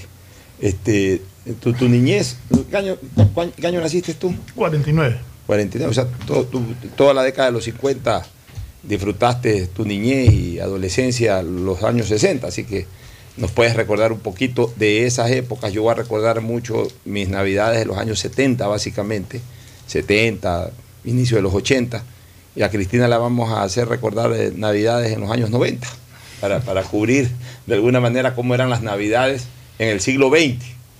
Este, ¿Qué te acuerdas tú de las navidades de los años 50 y de los años 60? Bueno, mira, yo pasaba normalmente navidades, en ese entonces las pasaba en Manta. ¿Tú, tú viniste a, a vivir a Guayaquil a qué edad? Yo vine a vivir a Guayaquil a los siete años. O sea que igual viniste en la década de los 50 a Guayaquil. Claro, sí. Pero las navidades, como mi papá era gerente del Banco Central en Manta, las navidades siempre íbamos a Manta y pasábamos navidades en Manta. Entonces allá teníamos las festividades, pero siempre eran reuniones familiares de uno estaba permanentemente con, con los papás y, los abuelos y bueno, me acuerdo de mi abuela y pasábamos eh, en la casa de ellos con mis tíos tenían y en, y en la casa nosotros ahí era la, la- ahí era la comida de, de la cena de navidad y, y eran, eran reuniones muy familiares muy eh, la ilusión siempre de la navidad eran los regalos el Santa Claus esperando que llegue Papá Noel a la medianoche, entonces uno se iba a acostar eh, en Navidad relativamente temprano para al día siguiente levantarse a ver los regalos que Papá Noel te había llevado. Entonces, esa era una creencia que había muchos. Bueno, niños. eso todavía se mantiene. Bueno, ya muchos niños Pero- no, pero ¿cómo no- era el no ambiente? así, Ya- pero, pero ya te digo, para, era una ilusión de levantarse al día siguiente y correr al largo de la Navidad a buscar regalos. Así es. Y dime una cosa, y en relación a, a- a- a tu permanencia allá en la ciudad de Guayaquil, de- eh, desde los 14 o 15 años, me imagino que ya comenzaste a celebrar Navidades en Guayaquil. ¿Cómo eran las Navidades en Guayaquil en los años 60? Eh, mira, las navidades, eh, o sea, Guayaquil, eh, yo creo que las tradiciones son las mismas. Tú- siempre en los barrios de Guayaquil han habido los arbolitos de Navidad y todo. Claro, ahora encuentras muchísimas más cosas porque encuentras desfiles, encuentras de Guayaquil ya en el centro, esos árboles enormes y todo. Antes no, antes tú encontrabas los arbolitos por los barrios que ibas, veías arbolitos y todo. Me acuerdo que... que En los locales en los comerciales. locales comerciales, en las ventanas de las casas normalmente habían, habían unas casas que uno iba expresamente a, a verlas, de la cantidad de focos, de lucecitas de Navidad que les ponían. Era impresionante. La casa, lo que había eran focos, ¿no? focos, focos, focos por todos lados. Oye, yo, yo de lo que me acuerdo de las Navidades de los años 70. Yo, yo siento mucha nostalgia por el centro de Guayaquil en, en- en las Navidades. Bueno, que en el centro de Guayaquil. Era el nervio Era motor el- de claro, todo. era- No había centro era comercial. un hormigueo Yo- de yo- gente. Yo estoy hablando de las Navidades que yo recuerdo, incluso previo al Policentro, que fue el primer centro comercial grande que tuvo. Claro, era un hormigueo de gente el centro de Guayaquil. la Re- calle 9 de recuerdo, era- recuerdo ese, ese Guayaquil de los años 74, 75, 77, 78, en donde en el centro se desenvolvía toda la actividad comercial de la ciudad, estaban los bancos, no había en estas partes nortes de Guayaquil, no existía. Entonces estaban ahí los... primero pero- la gente vivía ahí, Y- en el centro, segundo si ahí estaban los queremos, bancos, si nos ahí los remontamos, a, si nos remontamos a este año, hablamos desde la calle Primero de Mayo hasta la calle 10 de agosto, más o menos, o Clemente Ballén, y desde el Malecón hasta la calle Santa Elena. Así es. Ese era el centro, centro. el centro de hablamos. Guayaquil. Entonces, ¿por qué yo siento mucha nostalgia? Porque eh, normalmente uno iba al centro a comprar los regalos. Ya, entonces yo me acuerdo muchísimo. Por ejemplo, ayer, ayer estuve en el lanzamiento del libro de, de una de las hijas, Romy Levet Cornejo, una de las hijas de mi buen amigo Jaime Levet Queirolo, el doctor, eh, eh, y de su esposa, que estuvo con su esposa, con Puchi Cornejo y con sus hijos. Eh, esta chica ha hecho un lindo libro recogiendo el drama que vivió esa familia a partir de una enfermedad de leucemia de, de una de ellas. ¿no? Ha recogido todo eso bien bonito. Me invitó al lanzamiento del libro y fui al lanzamiento de, ese, de, esa, linda obra. Y entonces ahí yo me encontré con Juanito Levet, eh, un hermano de la vida también, Juanito Levet, desde, desde niños somos amigos con los Levet, porque vivíamos cerca, vivíamos yo vivía al frente de la piscina olímpica, ellos ya vivían en lo que se considera barrio Orellana. El barrio Orellana es desde 9 de octubre hacia el norte. Desde la calle 9 de octubre hacia el, hacia el norte, o sea, eh, eh, digamos hasta la calle Alejo Lascano, eh, Luis Bernaz, hasta ahí, todo eso, todo eso, es, todo eso es el barrio Orellana hasta- García Moreno de un lado y hasta Lizardo García del otro lado. Todo, todo ese, toda esa área concentra el barrio no era, Orellana. no era hasta lejos, las era más allá, hasta. Hasta Luis Bernaza, hasta, hasta la entrada a la universidad, hasta la entrada a la zona universitaria, hasta la entrada a la bolivariana, todo Sí, eso pero- eh, sigue siendo el barrio Orellana. Pero si tú te metes a la calle Mascote, Esmeralda y Los Ríos, el barrio Orellana abarcaba más allá de. Ah, eso sí, pero lo que te quiero decir es que en todo caso ellos vivían en Primero de Mayo y Avenida del Ejército, Ya. este pleno barrio Orellana ya, y yo vivía eh, en la, eh, después me cambié al barrio Orellana, pero yo en esa época vivía en frente a la piscina olímpica, frente a las Oguayas, entonces eh, cogíamos el bus, ellos y nosotros, mi hermana y yo y, y todos ellos cogíamos el bus para ir a la escuela moderna en toda la calle 9 de octubre y Avenida del Ejército. Entonces, desde niños somos amigos con los Levet. Y una de las cosas que recordábamos ayer es la famosa juguetería del abuelo. Eh, el juguetería Cairolo. Ahí íbamos a comprar juguetes, por ejemplo. Pleno centro de Guayaquil. Este, eh, hubo una época, por los años 79, 80, en que se pusieron de moda los botines de gamuza. Entonces yo le pedí a mi papá que me regale un par de botines de gamuza, que uno, uno los combinaba con los, con los blue jeans, con los Levi's. Esa era la moda de esa época. Entonces, ¿dónde venden esos botines de, de gamuza? Los vendían arriba de- del banco de descuento. Ahí, por la zona del banco de descuento, que después se convirtió en superintendencia de compañías. Y ahora no sé qué hay ahí, porque ya la superintendencia está por otro lado. Este, eh, bueno, ahí arriba eh, habían unas zapaterías y ahí encontraba uno los zapatos de gamuza. Allá me iba a buscar esos zapatos de gamuza. Y lo llevé a mi papá que me compró un par de zapatos de gamuza. De ahí eh, nosotros íbamos siempre celebrábamos las navidades en la casa del hermano mayor de, mi papá, de mi tío Pedro, que en paz descanse, bueno, todos ellos ya murieron. Íbamos a celebrar ahí la Navidad. Él, eh, vivía en un departamento, primero vivía en un departamento en la calle eh, Víctor Manuel Rendón, llegando a General Córdoba. Llegando a General Córdoba, este eh, edificio Cueplan, que le decían en esa época, porque se identificaba ahí con una, con una concesionaria de carros que se llamaba Cueplan. Bueno, ahí en ese edificio pasábamos las navidades, pasábamos unas bonitas navidades. Y luego, este, mi tío, o a veces hacía navidades en su casa, después se cambió a Miraflores, o donde una de sus hijas, que vivía en el sur de la ciudad de Guayaquil, nos íbamos al sur. Pero durante buen tiempo, mi papá y mi mamá tenían una enorme, una íntima amistad con Teófilo Bucarán y su familia. Eran compadres y todo eso.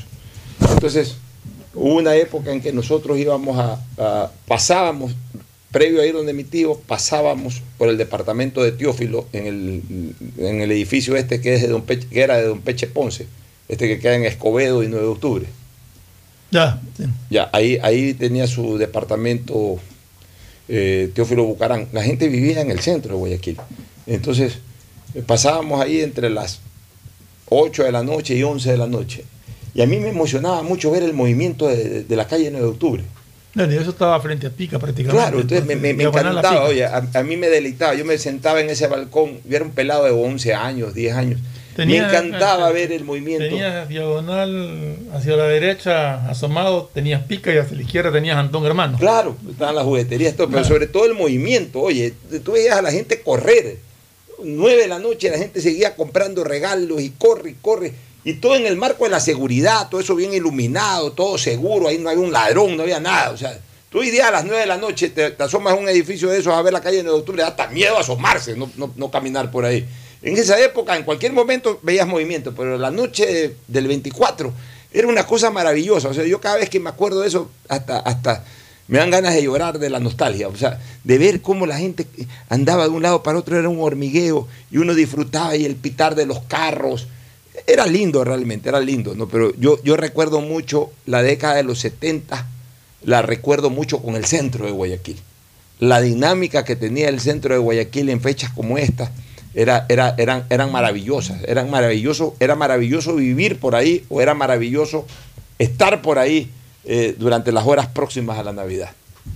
Lo, lo recuerdo muy claramente. ¿Tú tienes algún recuerdo de, de- de la infancia de las Navidades? Bueno, yo lo que me acuerdo para mí eh, era, bueno, dos recuerdos que justamente ayer que nos reunimos con todos mis primos, eh, estábamos celebrando la Navidad ya que ahora pues cada uno tiene su familia y, y es más difícil y, si- decidimos hacerlo dos días antes de Nochebuena. Era mi abuela, por parte de, de, de madre, ella siempre nos daba un regalo a todos los nietos. Todos los nietos éramos pues eh, la mayoría eran de, de padres divorciados. Solamente dos familias éramos que teníamos los padres casados. Y mi abuela nos daba dinero, o sea, nos daba, por ejemplo, toma Juliana 20 dólares, toma Jessy María 20 dólares. Llegaba a mí, Andrés, y a- llegaba Andrés, Carlitos y a mí y nos decía, bueno, ustedes tienen padres casados, así que solamente les vamos a dar 10 dólares. Y nosotros decíamos en nuestro interior, era como que, chuta, ¿cuándo se divorcian para que nos den más regalos? Eh, eso ahí, y bueno, también me acuerdo eh, con mi abuelita, en cambio, parte de, de padre, mi abuelo siempre daba buenos regalos, siempre nos daba algo chévere, algo interesante, pero mi abuelita siempre nos regalaba pijamas. Entonces cuando ahora abríamos los regalos de mi abuelita Moraima, era chuzo, era como, abuelita, pero ¿por qué nos nos esta pijama? Y pijama de vieja, o sea, como esas pijamas que son batones. Y nosotros éramos como con mi, primo, nos veíamos y era, ¿cuándo nos dará un juguete o algo? Y ella decía, juguetes sus padres, nosotros les vamos a dar es ropa. Y yo lo miraba a mi abuelito, mi abuelito me- solamente me, miraba y me, y me sonreía. No, pero era, era, era chévere. También recuerdo mucho que yo me tenía que cruzar la ciudad porque mis abuelos vivían uno en la Kennedy y los otros en los Ceibos. Y teníamos que ir y en el camino siempre ponían la música navideña de la radio. Y bueno, en ese momento uno no tenía tanto miedo a la delincuencia, nada de eso. Era, era seguro movilizarse en las noches y no, no tener miedo. Eh, y nada, bueno, un mensaje final, por lo menos de mi parte, para estas navidades, para las personas, es disfrutar al máximo a su familia, eh, no tomar por sentado, si algo nos dejó esta pandemia, justamente eso, no tomar por sentado la oportunidad que tenemos de disfrutarnos los unos a los otros. Yo me acuerdo que mi última Navidad con mis padres casados fue en Tampa. Eh, yo la verdad asumí que siempre mis papás iban a estar casados y no, no lo disfruté como debería haberlo disfrutado. Estaba más pendiente en otras cosas, justamente me había cambiado de religión, estaba eh, más interesada en, en celebrar el judaísmo que el propio catolicismo y no le di la importancia del caso. Y no me arrepiento porque, bueno, igual tengo a mis padres vivos y los, celebro cada oportunidad, pero me hubiera gustado poderlos disfrutar más juntos.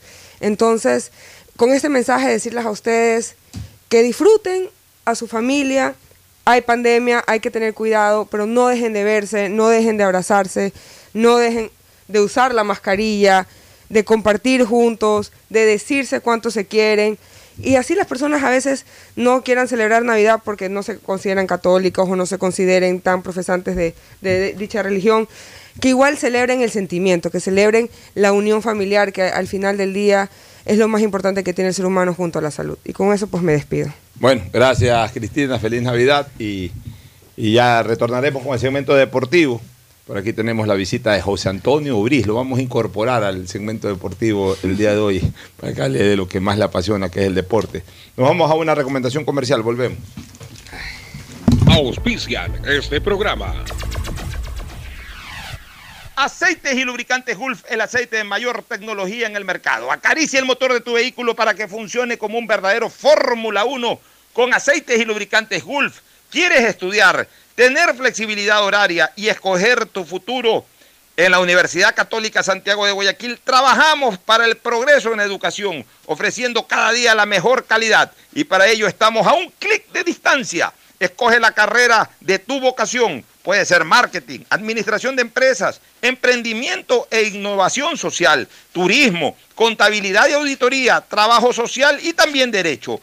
Consulta en nuestra página web mayor información y esquemas de admisión. Universidad Católica Santiago de Guayaquil, formando siempre líderes. Hay conexiones que van más allá de las palabras y esta Navidad con Claro puedes vivirlas todas. Si ya tienes un plan móvil, contrata los servicios del hogar y recibe hasta el doble de velocidad en el internet de tu casa y también hasta el doble de velocidad en tu plan de celular. Encuentra en Claro la mejor opción para ti y tu familia, porque con Claro conectados podemos más. En Banco Guayaquil no solo te estamos escuchando, estamos trabajando permanentemente para hacer cada una de tus sugerencias, porque lo mejor de pensar menos como banco y más como tú es que lo estamos haciendo juntos. Banco Guayaquil, primero tú.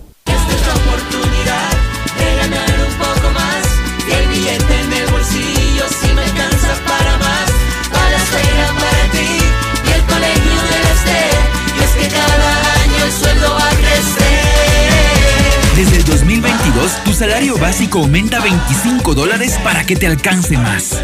Lo que se dice, se hace. Y lo que se promete, se cumple. Gobierno del Encuentro. Juntos cumplimos. El progreso de Guayaquil es una realidad. Hoy somos esa nueva ciudad que sigue abrazando a propios y extraños, que avanza a pasos agigantados llenos de progreso, que la fraternidad entre sus habitantes sigue latente. Renovamos el compromiso de seguir sirviendo con eficiencia a nuestra ciudad. Que la felicidad se haga presente con mucho amor en todos los hogares. Son los deseos de EMAPAC y la Alcaldía de Guayaquil. Todos los abrazos, todos esos besos y todas las fotos que vas a tomar esta Navidad. Compártelas con tu nuevo Samsung A32. Cómpralo en tu plan de 28 GB en 24 cuotas desde 32,27. Recibe 54 GB adicionales y un aro de luz para tus TikToks. Por todo lo que esperamos para estar juntos. Felices fiestas. CNT. Conexiones para siempre. Esta Navidad celebremos la oportunidad de volver a encontrarnos y demostrar todo lo que sentimos por lo que amamos, con la tranquilidad de que el próximo año será mejor. Este es mi deseo para todos ustedes. Feliz Navidad y próspero año 2022. Gobierno del Encuentro. Juntos lo logramos. Estamos en la hora del pocho. En la hora del pocho presentamos Deportes, Deportes. Bien, ya estamos en el segmento deportivo de la hora del pocho. Este, no va a poder estar presente el patroncito Mauricio Bermúdez, tiene problema de estómago, problema gástrico el día de hoy, no puede venir, amaneció mal, pero nos envía un par de informaciones. Antes, pues le damos la bienvenida a José Antonio Briz, que hace años hacía con nosotros aquí la hora del pocho, vino a visitar, vente acá para hablar un poco del deporte. Nos informa aquí el patroncito Bermúdez que lo de Lucas Sosa es un hecho para Barcelona, que prácticamente está arreglado para Barcelona, y que Melec estaría incorporando a Luis Arce y a Eddie Guevara. Este Eddie Guevara ha sido considerado uno de los mejores backs del campeonato. Y Arce, el mismo que estuvo en Emelec y después en Barcelona. No, ese es Billy No, Arce. ese es Billy Arce. Este Luis Arce, ¿cuál es Luis Arce? Es un volante. ¿De qué equipo? Arce estaba, no me acuerdo si también estaba en técnico. Pero en todo caso, Cuenca, pero- pero- yo diría que sí, la, no, no, la verdad que la no me principal contratación de, de, de, de Emelec en, en- en- este dueto sería sin lugar a dudas Eddie Guevara, que, que tuvo una muy buena actuación Yo este creo año. que a Melé le falta otro, otro central de, de un nivel, al menos si aspira a algo en Copa O Libertadores. sea, pues Lucas Sosa no es más que Eddie Guevara. no, por eso digo, es que yo, Ok. yo siempre sostuve que Melé tenía que tener un central, más allá de lo que tenía. Ahora con la ausencia de, de Lucas Sosa debería traer a Eddie Guevara y a otro Ahora, yo voy a decir una cosa y en eso voy a ser muy contundente. Lucas Sosa no es ni la mitad del mejor William Riveros, que lo vimos el año pasado y que lo vimos en la primera parte de Copa Libertadores. Que el William Riveros, que jugó los últimos partidos, mejor soy yo. Ar- Arce el que O sea, jugaba. mejor soy yo. Arce Pero el, el el, el, el Riveros del primer semestre y del año pasado es inmensamente superior a lo, del- a, a lo que pudo haber dado Lucas Sosa. Arce que jugaba en Deportivo Cuenca, el volante del Deportivo Cuenca.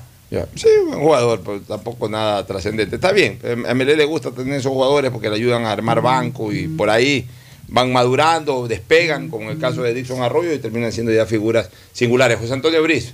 José Antonio. Muchas gracias, Alfonso, a Fernando, por la, la bienvenida. La verdad que sí, contento de, de estar aquí también en Radio Atalaya a los años. Eh, una, una radio muy querida también para mí. Eh, aprovecho también a saludar a Andrés, a toda la, toda, toda la familia Mendoza. Este, y aparte de la, de la hora del pocho, acuérdate que hicimos pues aquí un programa este, también eh, con Juan Carlos Castelblanco, con, con, con este, Agustín algo. Guevara. Estuvimos ahí, también. sí, también, así que un programa hace, hace algunos años, así que feliz de estar otra vez aquí, aquí en mi casa, es, pasar supuesto. solamente a, a saludarlo. Pero bueno, igual. Novedades en la Federación Ecuatoriana de Fútbol, ya que trabajas ahí. Sí, justo, bueno, justo eh, eh, hoy este ya no, no se cerró la federación, pero, pero digamos la mayoría del, del- del personal salió de vacaciones, salimos de vacaciones este, a partir de hoy día hasta el día 3 de enero. eh, y felices, digamos, contentos porque todas las entradas para el partido con Brasil. No está cerrado, por eso te digo, o sea, pero el- más o menos el 60% del personal eh, salimos de vacaciones, pero hay gente, por ejemplo, de- del departamento financiero, parte del talento humano también tiene que estar ahí. Este, y como te decía, felices porque el día de ayer se, se- se agotaron todas las entradas de... Ya están agotadas. Están agotadas para el partido que- contra ¿con qué Brasil. aforo?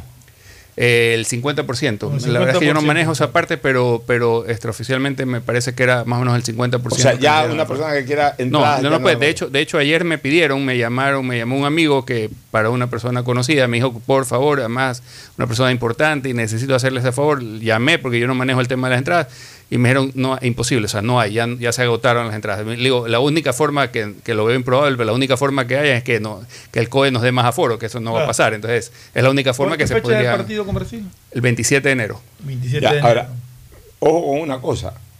Partido Ecuador-Brasil es llamativo 100%.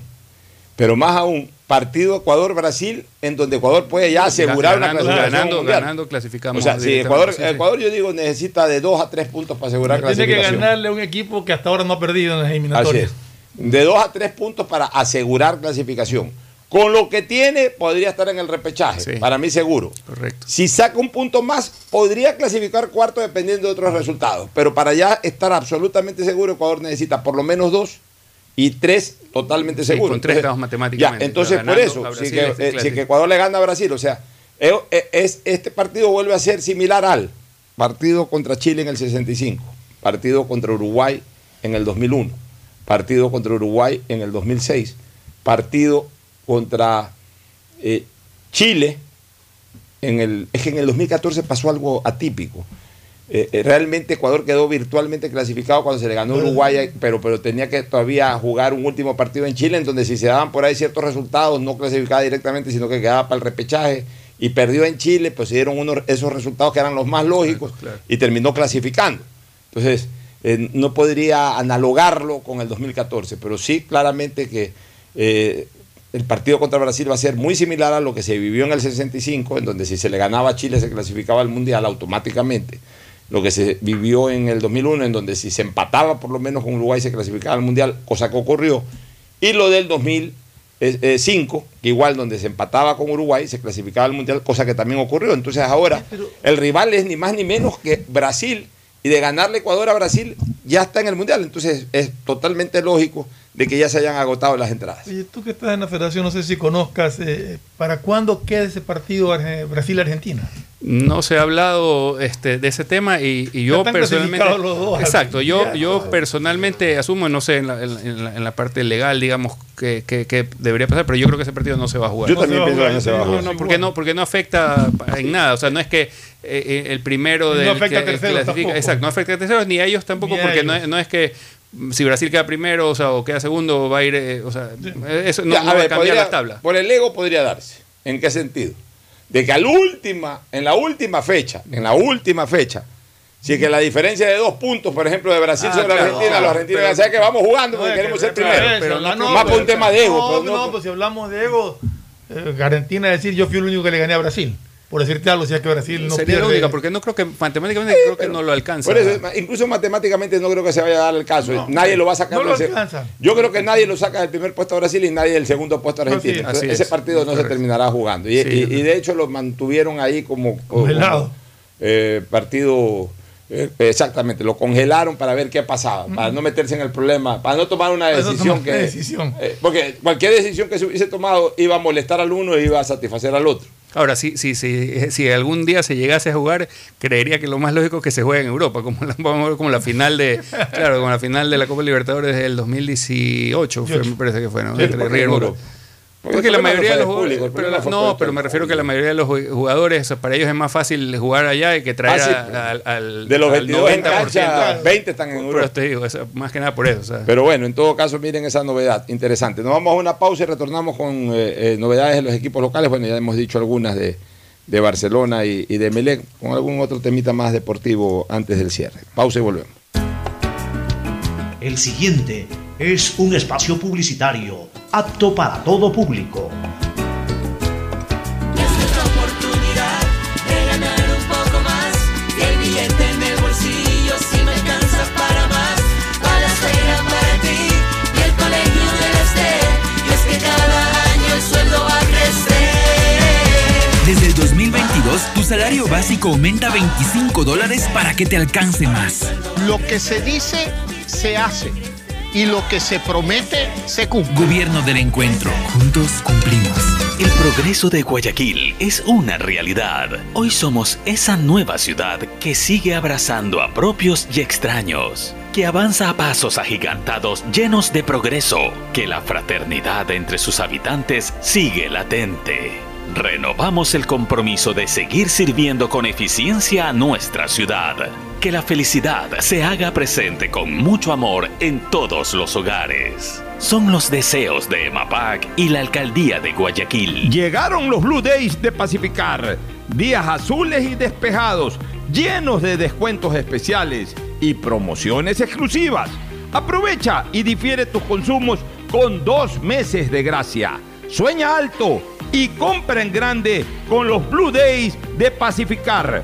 Pacificar, historias que vivir. Banco del Pacífico. Nuestra oportunidad de ganar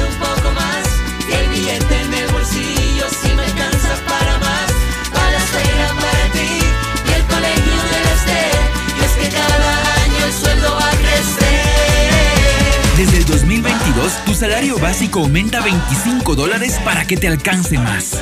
Lo que se dice, se hace.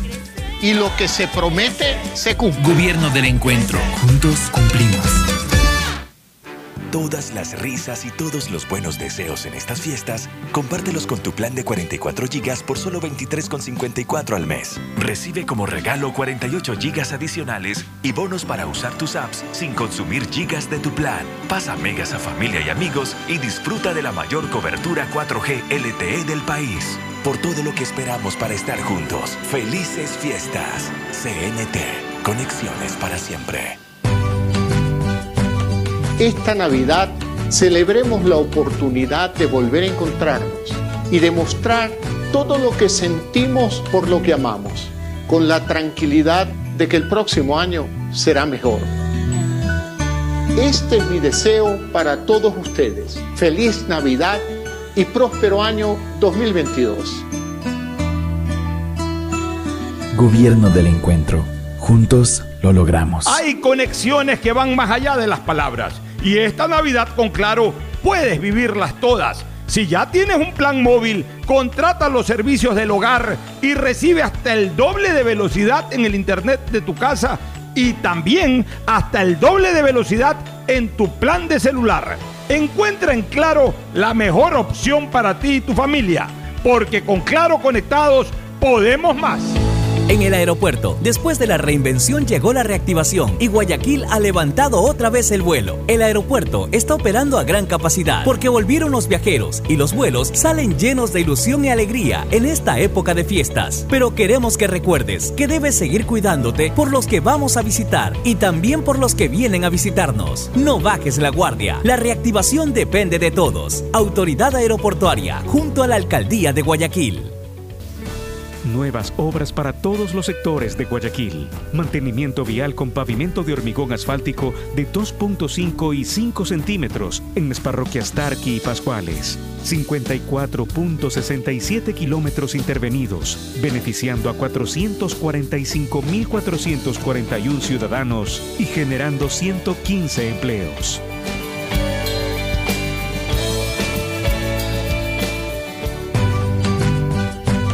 Esta Navidad celebremos la oportunidad de volver a encontrarnos y demostrar todo lo que sentimos por lo que amamos, con la tranquilidad de que el próximo año será mejor. Este es mi deseo para todos ustedes. Feliz Navidad y próspero año 2022. Gobierno del Encuentro. Juntos lo logramos. En Banco Guayaquil, hoy todos nuestros clientes mayores a 65 años reciben el estado de cuenta en sus casas. Una sugerencia que nos dio Carlos, nuestro cliente más antiguo. Todos nos merecemos ser escuchados. Me alegró mucho saber que eh, acogieron mi inquietud. No solamente me benefician a mí, sino a todos. Gracias, Carlos. Lo mejor de pensar menos como banco y más como tú es que lo estamos haciendo juntos. Banco Guayaquil. Primero tú. Qué hermoso que está el día de hoy, soleado y despejado. Es que llegaron los Blue Days de Pacificar, días llenos de descuentos especiales y promociones exclusivas. Aprovecha y difiere tus consumos con dos meses de gracia. Sueña alto y compra en grande con los Blue Days de Pacificar. Pacificar, historia que vivir, Banco del Pacífico. Todas las miradas y todos los buenos deseos en estas fiestas, compártelos con tu plan de 28 GB por solo 16,27 al mes. Recibe como regalo 48 GB adicionales y bonos para usar tus apps sin consumir gigas de tu plan. Pasa megas a familia y amigos y disfruta de la mayor cobertura 4G LTE del país. Por todo lo que esperamos para estar juntos. Felices fiestas. CNT. Conexiones para siempre. Detrás de cada profesional hay una gran historia. Aprende, experimenta y crea la tuya. Estudia a distancia en la Universidad Católica Santiago de Guayaquil. Contamos con las carreras de marketing, administración de empresa, emprendimiento e innovación social, turismo, contabilidad y auditoría, trabajo social y derecho. Sistema de educación a distancia de la Universidad Católica Santiago de Guayaquil, formando líderes siempre. Esta Navidad celebremos la oportunidad de volver a encontrarnos y demostrar todo lo que sentimos por lo que amamos, con la tranquilidad de que el próximo año será mejor. Este es mi deseo para todos ustedes. Feliz Navidad y próspero año 2022. Gobierno del Encuentro. Juntos lo logramos. El progreso de Guayaquil es una realidad. Hoy somos esa nueva ciudad que sigue abrazando a propios y extraños, que avanza a pasos agigantados llenos de progreso, que la fraternidad entre sus habitantes sigue latente. Renovamos el compromiso de seguir sirviendo con eficiencia a nuestra ciudad. Que la felicidad se haga presente con mucho amor en todos los hogares. Son los deseos de EMAPAC y la Alcaldía de Guayaquil. Ahora en Banco Guayaquil, las capacitaciones de servicio al cliente las dan nuestros mismos clientes. Una sugerencia que nos dio Katy. Sentirse escuchado por el banco es sentirme viva, sentir que mis opiniones cuentan. Gracias, Katy. Lo mejor de pensar menos como banco y más como tú es que lo estamos haciendo juntos. Banco Guayaquil, primero tú.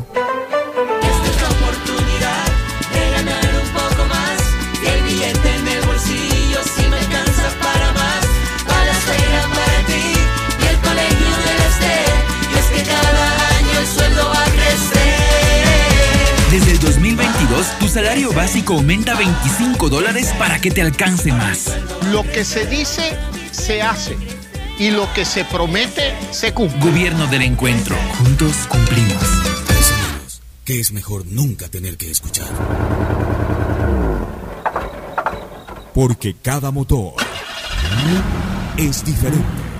Desde hace 104 años, Lubricantes Gulf mantiene la más alta tecnología y calidad en línea de aceites para motores a diésel y gasolina. Está hecho con una fórmula especial para dar excelente protección a todo tipo de motores, evitando el desgaste prematuro de pistones, anillos y árbol de levas, ayudando a mantener limpio el motor y libre de depósitos que se forman por las altas o bajas temperaturas. Dele a su motor lo que se merece. Lubricantes Gulf, la más alta tecnología en lubricación. 104 años preservando la vida de su motor. Lubricantes Gulf. Gulf es más lubricante.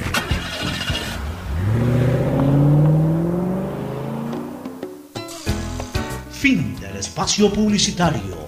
Usted está escuchando un programa de opinión, categoría O, apto para todo público. Muy bien, ya en la parte final, alguna otra cosa deportiva, la ratificación de Bustos, que como ya he venido señalando, yo la veo bien. La gente enseguida que se acomodó al presupuesto. Bueno, para comenzar también es importante que un entrenador se acomode al presupuesto de un club. Y en segundo lugar es un técnico que tuvo buenos resultados con Barcelona. No sé por qué tanto el drama. Y a mí lo que me llama la atención es que Melén no pueda comprar el pase de Sosa y que Barcelona sí lo pueda hacer. Es que no sé si es que al, al rechazarlo en Melec eh, llegaron a una mejor negociación. O, o lo prestan a Barcelona por un año. Así La es. verdad que no, no sé exactamente si es que, bueno, primero si es que está confirmada la noticia. eh, el rumor es muy fuerte, pero no, no, no es oficial todavía de que Sosa vaya a Barcelona. Pero sí me llama la atención que, que sea un caso de esos, ¿no? O sea, yo te digo sinceramente, si el refuerzo de Barcelona en la saga es Sosa, yo creo que eh, Barcelona, Barcelona eh, eh, debilita un poco su bloque defensivo en, en razón de su mejor defensa, que fue con Byron Castillo, Pineda por las bandas y en el centro León y Riveros. Para mí fue una gran defensa ¿Se hasta que los cuatro? Sí, hasta que algo pasó en los últimos cuatro meses y esa defensa se desinfló. Se queda sin Pero mira, cuatro. que fue tan buena defensa que sostuvo toda una Copa Libertadores. O sea, incluso mejor defensa que la del año pasado, porque León fue un gran aporte. Y este año, como tú dices, todo cambia. Eh, Se va Byron Castillo, se va León, se va Rivero, se va Pineida. ¿Y quiénes quedan? Los que fueron reservas de, de- los marcadores de punta. Eh, uno que fue titular hace algún tiempo atrás, pero que perdió el puesto y que terminó siendo reserva. Y, y, eh, el único nuevo sería un jugador que para mi criterio tiene mucho menos nivel que el mejor Riveros. Porque vuelvo a repetir, el Riveros del último trimestre, si yo jugaba de back centro, lo hacía mil veces mejor. Eso es otra cosa. Este, bueno, eh, ¿dónde van a pasar las navidades, este Fernando? Bueno, yo en- en- con mis hijos estamos igual, todos se van a hacer eh, entre hoy día, las pruebas respectivas Ay, para Dios estar mío, seguros. Pesadilla que se sigue de no, Pero hay que hacerlo. de no estar, pero, pero hay, que, hay que asegurarse exactamente que hay que hacerlo por, por precaución.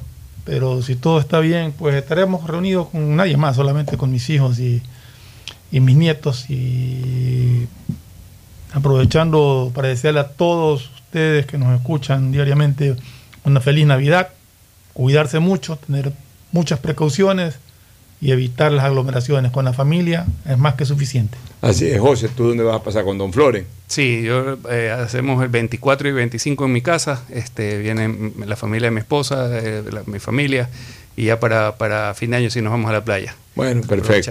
Una feliz Navidad a ustedes, pero especialmente una feliz Navidad a todos nuestros oyentes que nos acompañan durante todo el año, temporal o persistentemente en la hora del pocho. Un fuerte abrazo. Feliz Navidad. La Navidad es la mejor fecha del año realmente. Amor, paz, tranquilidad. Los que creemos en, en Dios sabemos que nació el Dios hecho hombre. Y los que no creen en Dios o no creen que están así las cosas, igual celebran como Dios la pedía que se celebre, con amor y con unión. Un abrazo a todos. Recomendación comercial final y luego el cierre. Auspician este programa. Aceites y lubricantes Gulf, el aceite de mayor tecnología en el mercado. Acaricia el motor de tu vehículo para que funcione como un verdadero Fórmula 1 con aceites y lubricantes Gulf. ¿Quieres estudiar, tener flexibilidad horaria y escoger tu futuro? En la Universidad Católica Santiago de Guayaquil trabajamos para el progreso en educación, ofreciendo cada día la mejor calidad y para ello estamos a un clic de distancia. Escoge la carrera de tu vocación. Puede ser marketing, administración de empresas, emprendimiento e innovación social, turismo, contabilidad y auditoría, trabajo social y también derecho. Consulta en nuestra página web mayor información y esquemas de admisión. Universidad Católica Santiago de Guayaquil, formando siempre líderes. Hay conexiones que van más allá de las palabras y esta Navidad con Claro puedes vivirlas todas. Si ya tienes un plan móvil, contrata los servicios del hogar y recibe hasta el doble de velocidad en el internet de tu casa y también hasta el doble de velocidad en tu plan de celular. Encuentra en Claro la mejor opción para ti y tu familia, porque con Claro conectados podemos más. En Banco Guayaquil no solo te estamos escuchando, estamos trabajando permanentemente para hacer cada una de tus sugerencias, porque lo mejor de pensar menos como banco y más como tú es que lo estamos haciendo juntos. Banco Guayaquil, primero tú.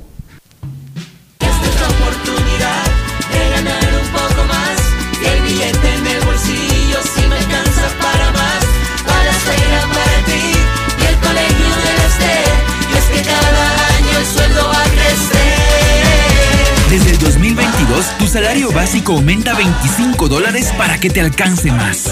Lo que se dice, se hace. Y lo que se promete, se cumple. Gobierno del encuentro. Juntos cumplimos.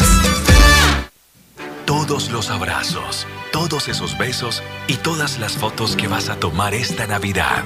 Compártelas con tu nuevo Samsung A32. Cómpralo en tu plan de 28 GB en 24 cuotas desde 32,27.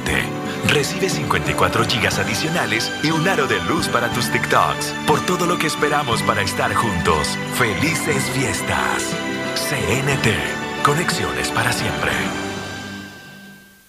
El progreso de Guayaquil es una realidad. Hoy somos esa nueva ciudad que sigue abrazando a propios y extraños, que avanza a pasos agigantados llenos de progreso, que la fraternidad entre sus habitantes sigue latente. Renovamos el compromiso de seguir sirviendo con eficiencia a nuestra ciudad. Que la felicidad se haga presente con mucho amor en todos los hogares. Son los deseos de EMAPAC y la Alcaldía de Guayaquil. Esta Navidad celebremos la oportunidad de volver a encontrarnos y demostrar todo lo que sentimos por lo que amamos, con la tranquilidad de que el próximo año será mejor. Este es mi deseo para todos ustedes. Feliz Navidad y próspero año 2022. Gobierno del Encuentro. Juntos lo logramos. Estamos en la hora del pocho. Gracias por su sintonía. Este programa fue auspiciado por... Encuentra en Claro la mejor opción para ti y tu familia. Hay conexiones que van más allá de las palabras y esta Navidad con Claro puedes vivirlas todas. Porque con Claro conectados podemos más. Aceites y lubricantes Gulf, el aceite de mayor tecnología en el mercado. Universidad Católica Santiago de Guayaquil y su plan de educación a distancia, formando siempre líderes. En Banco Guayaquil no solo te estamos escuchando, estamos trabajando permanentemente para hacer cada una de tus sugerencias, porque lo mejor de pensar menos como banco y más como tú es que lo estamos haciendo juntos. Banco Guayaquil, primero tú.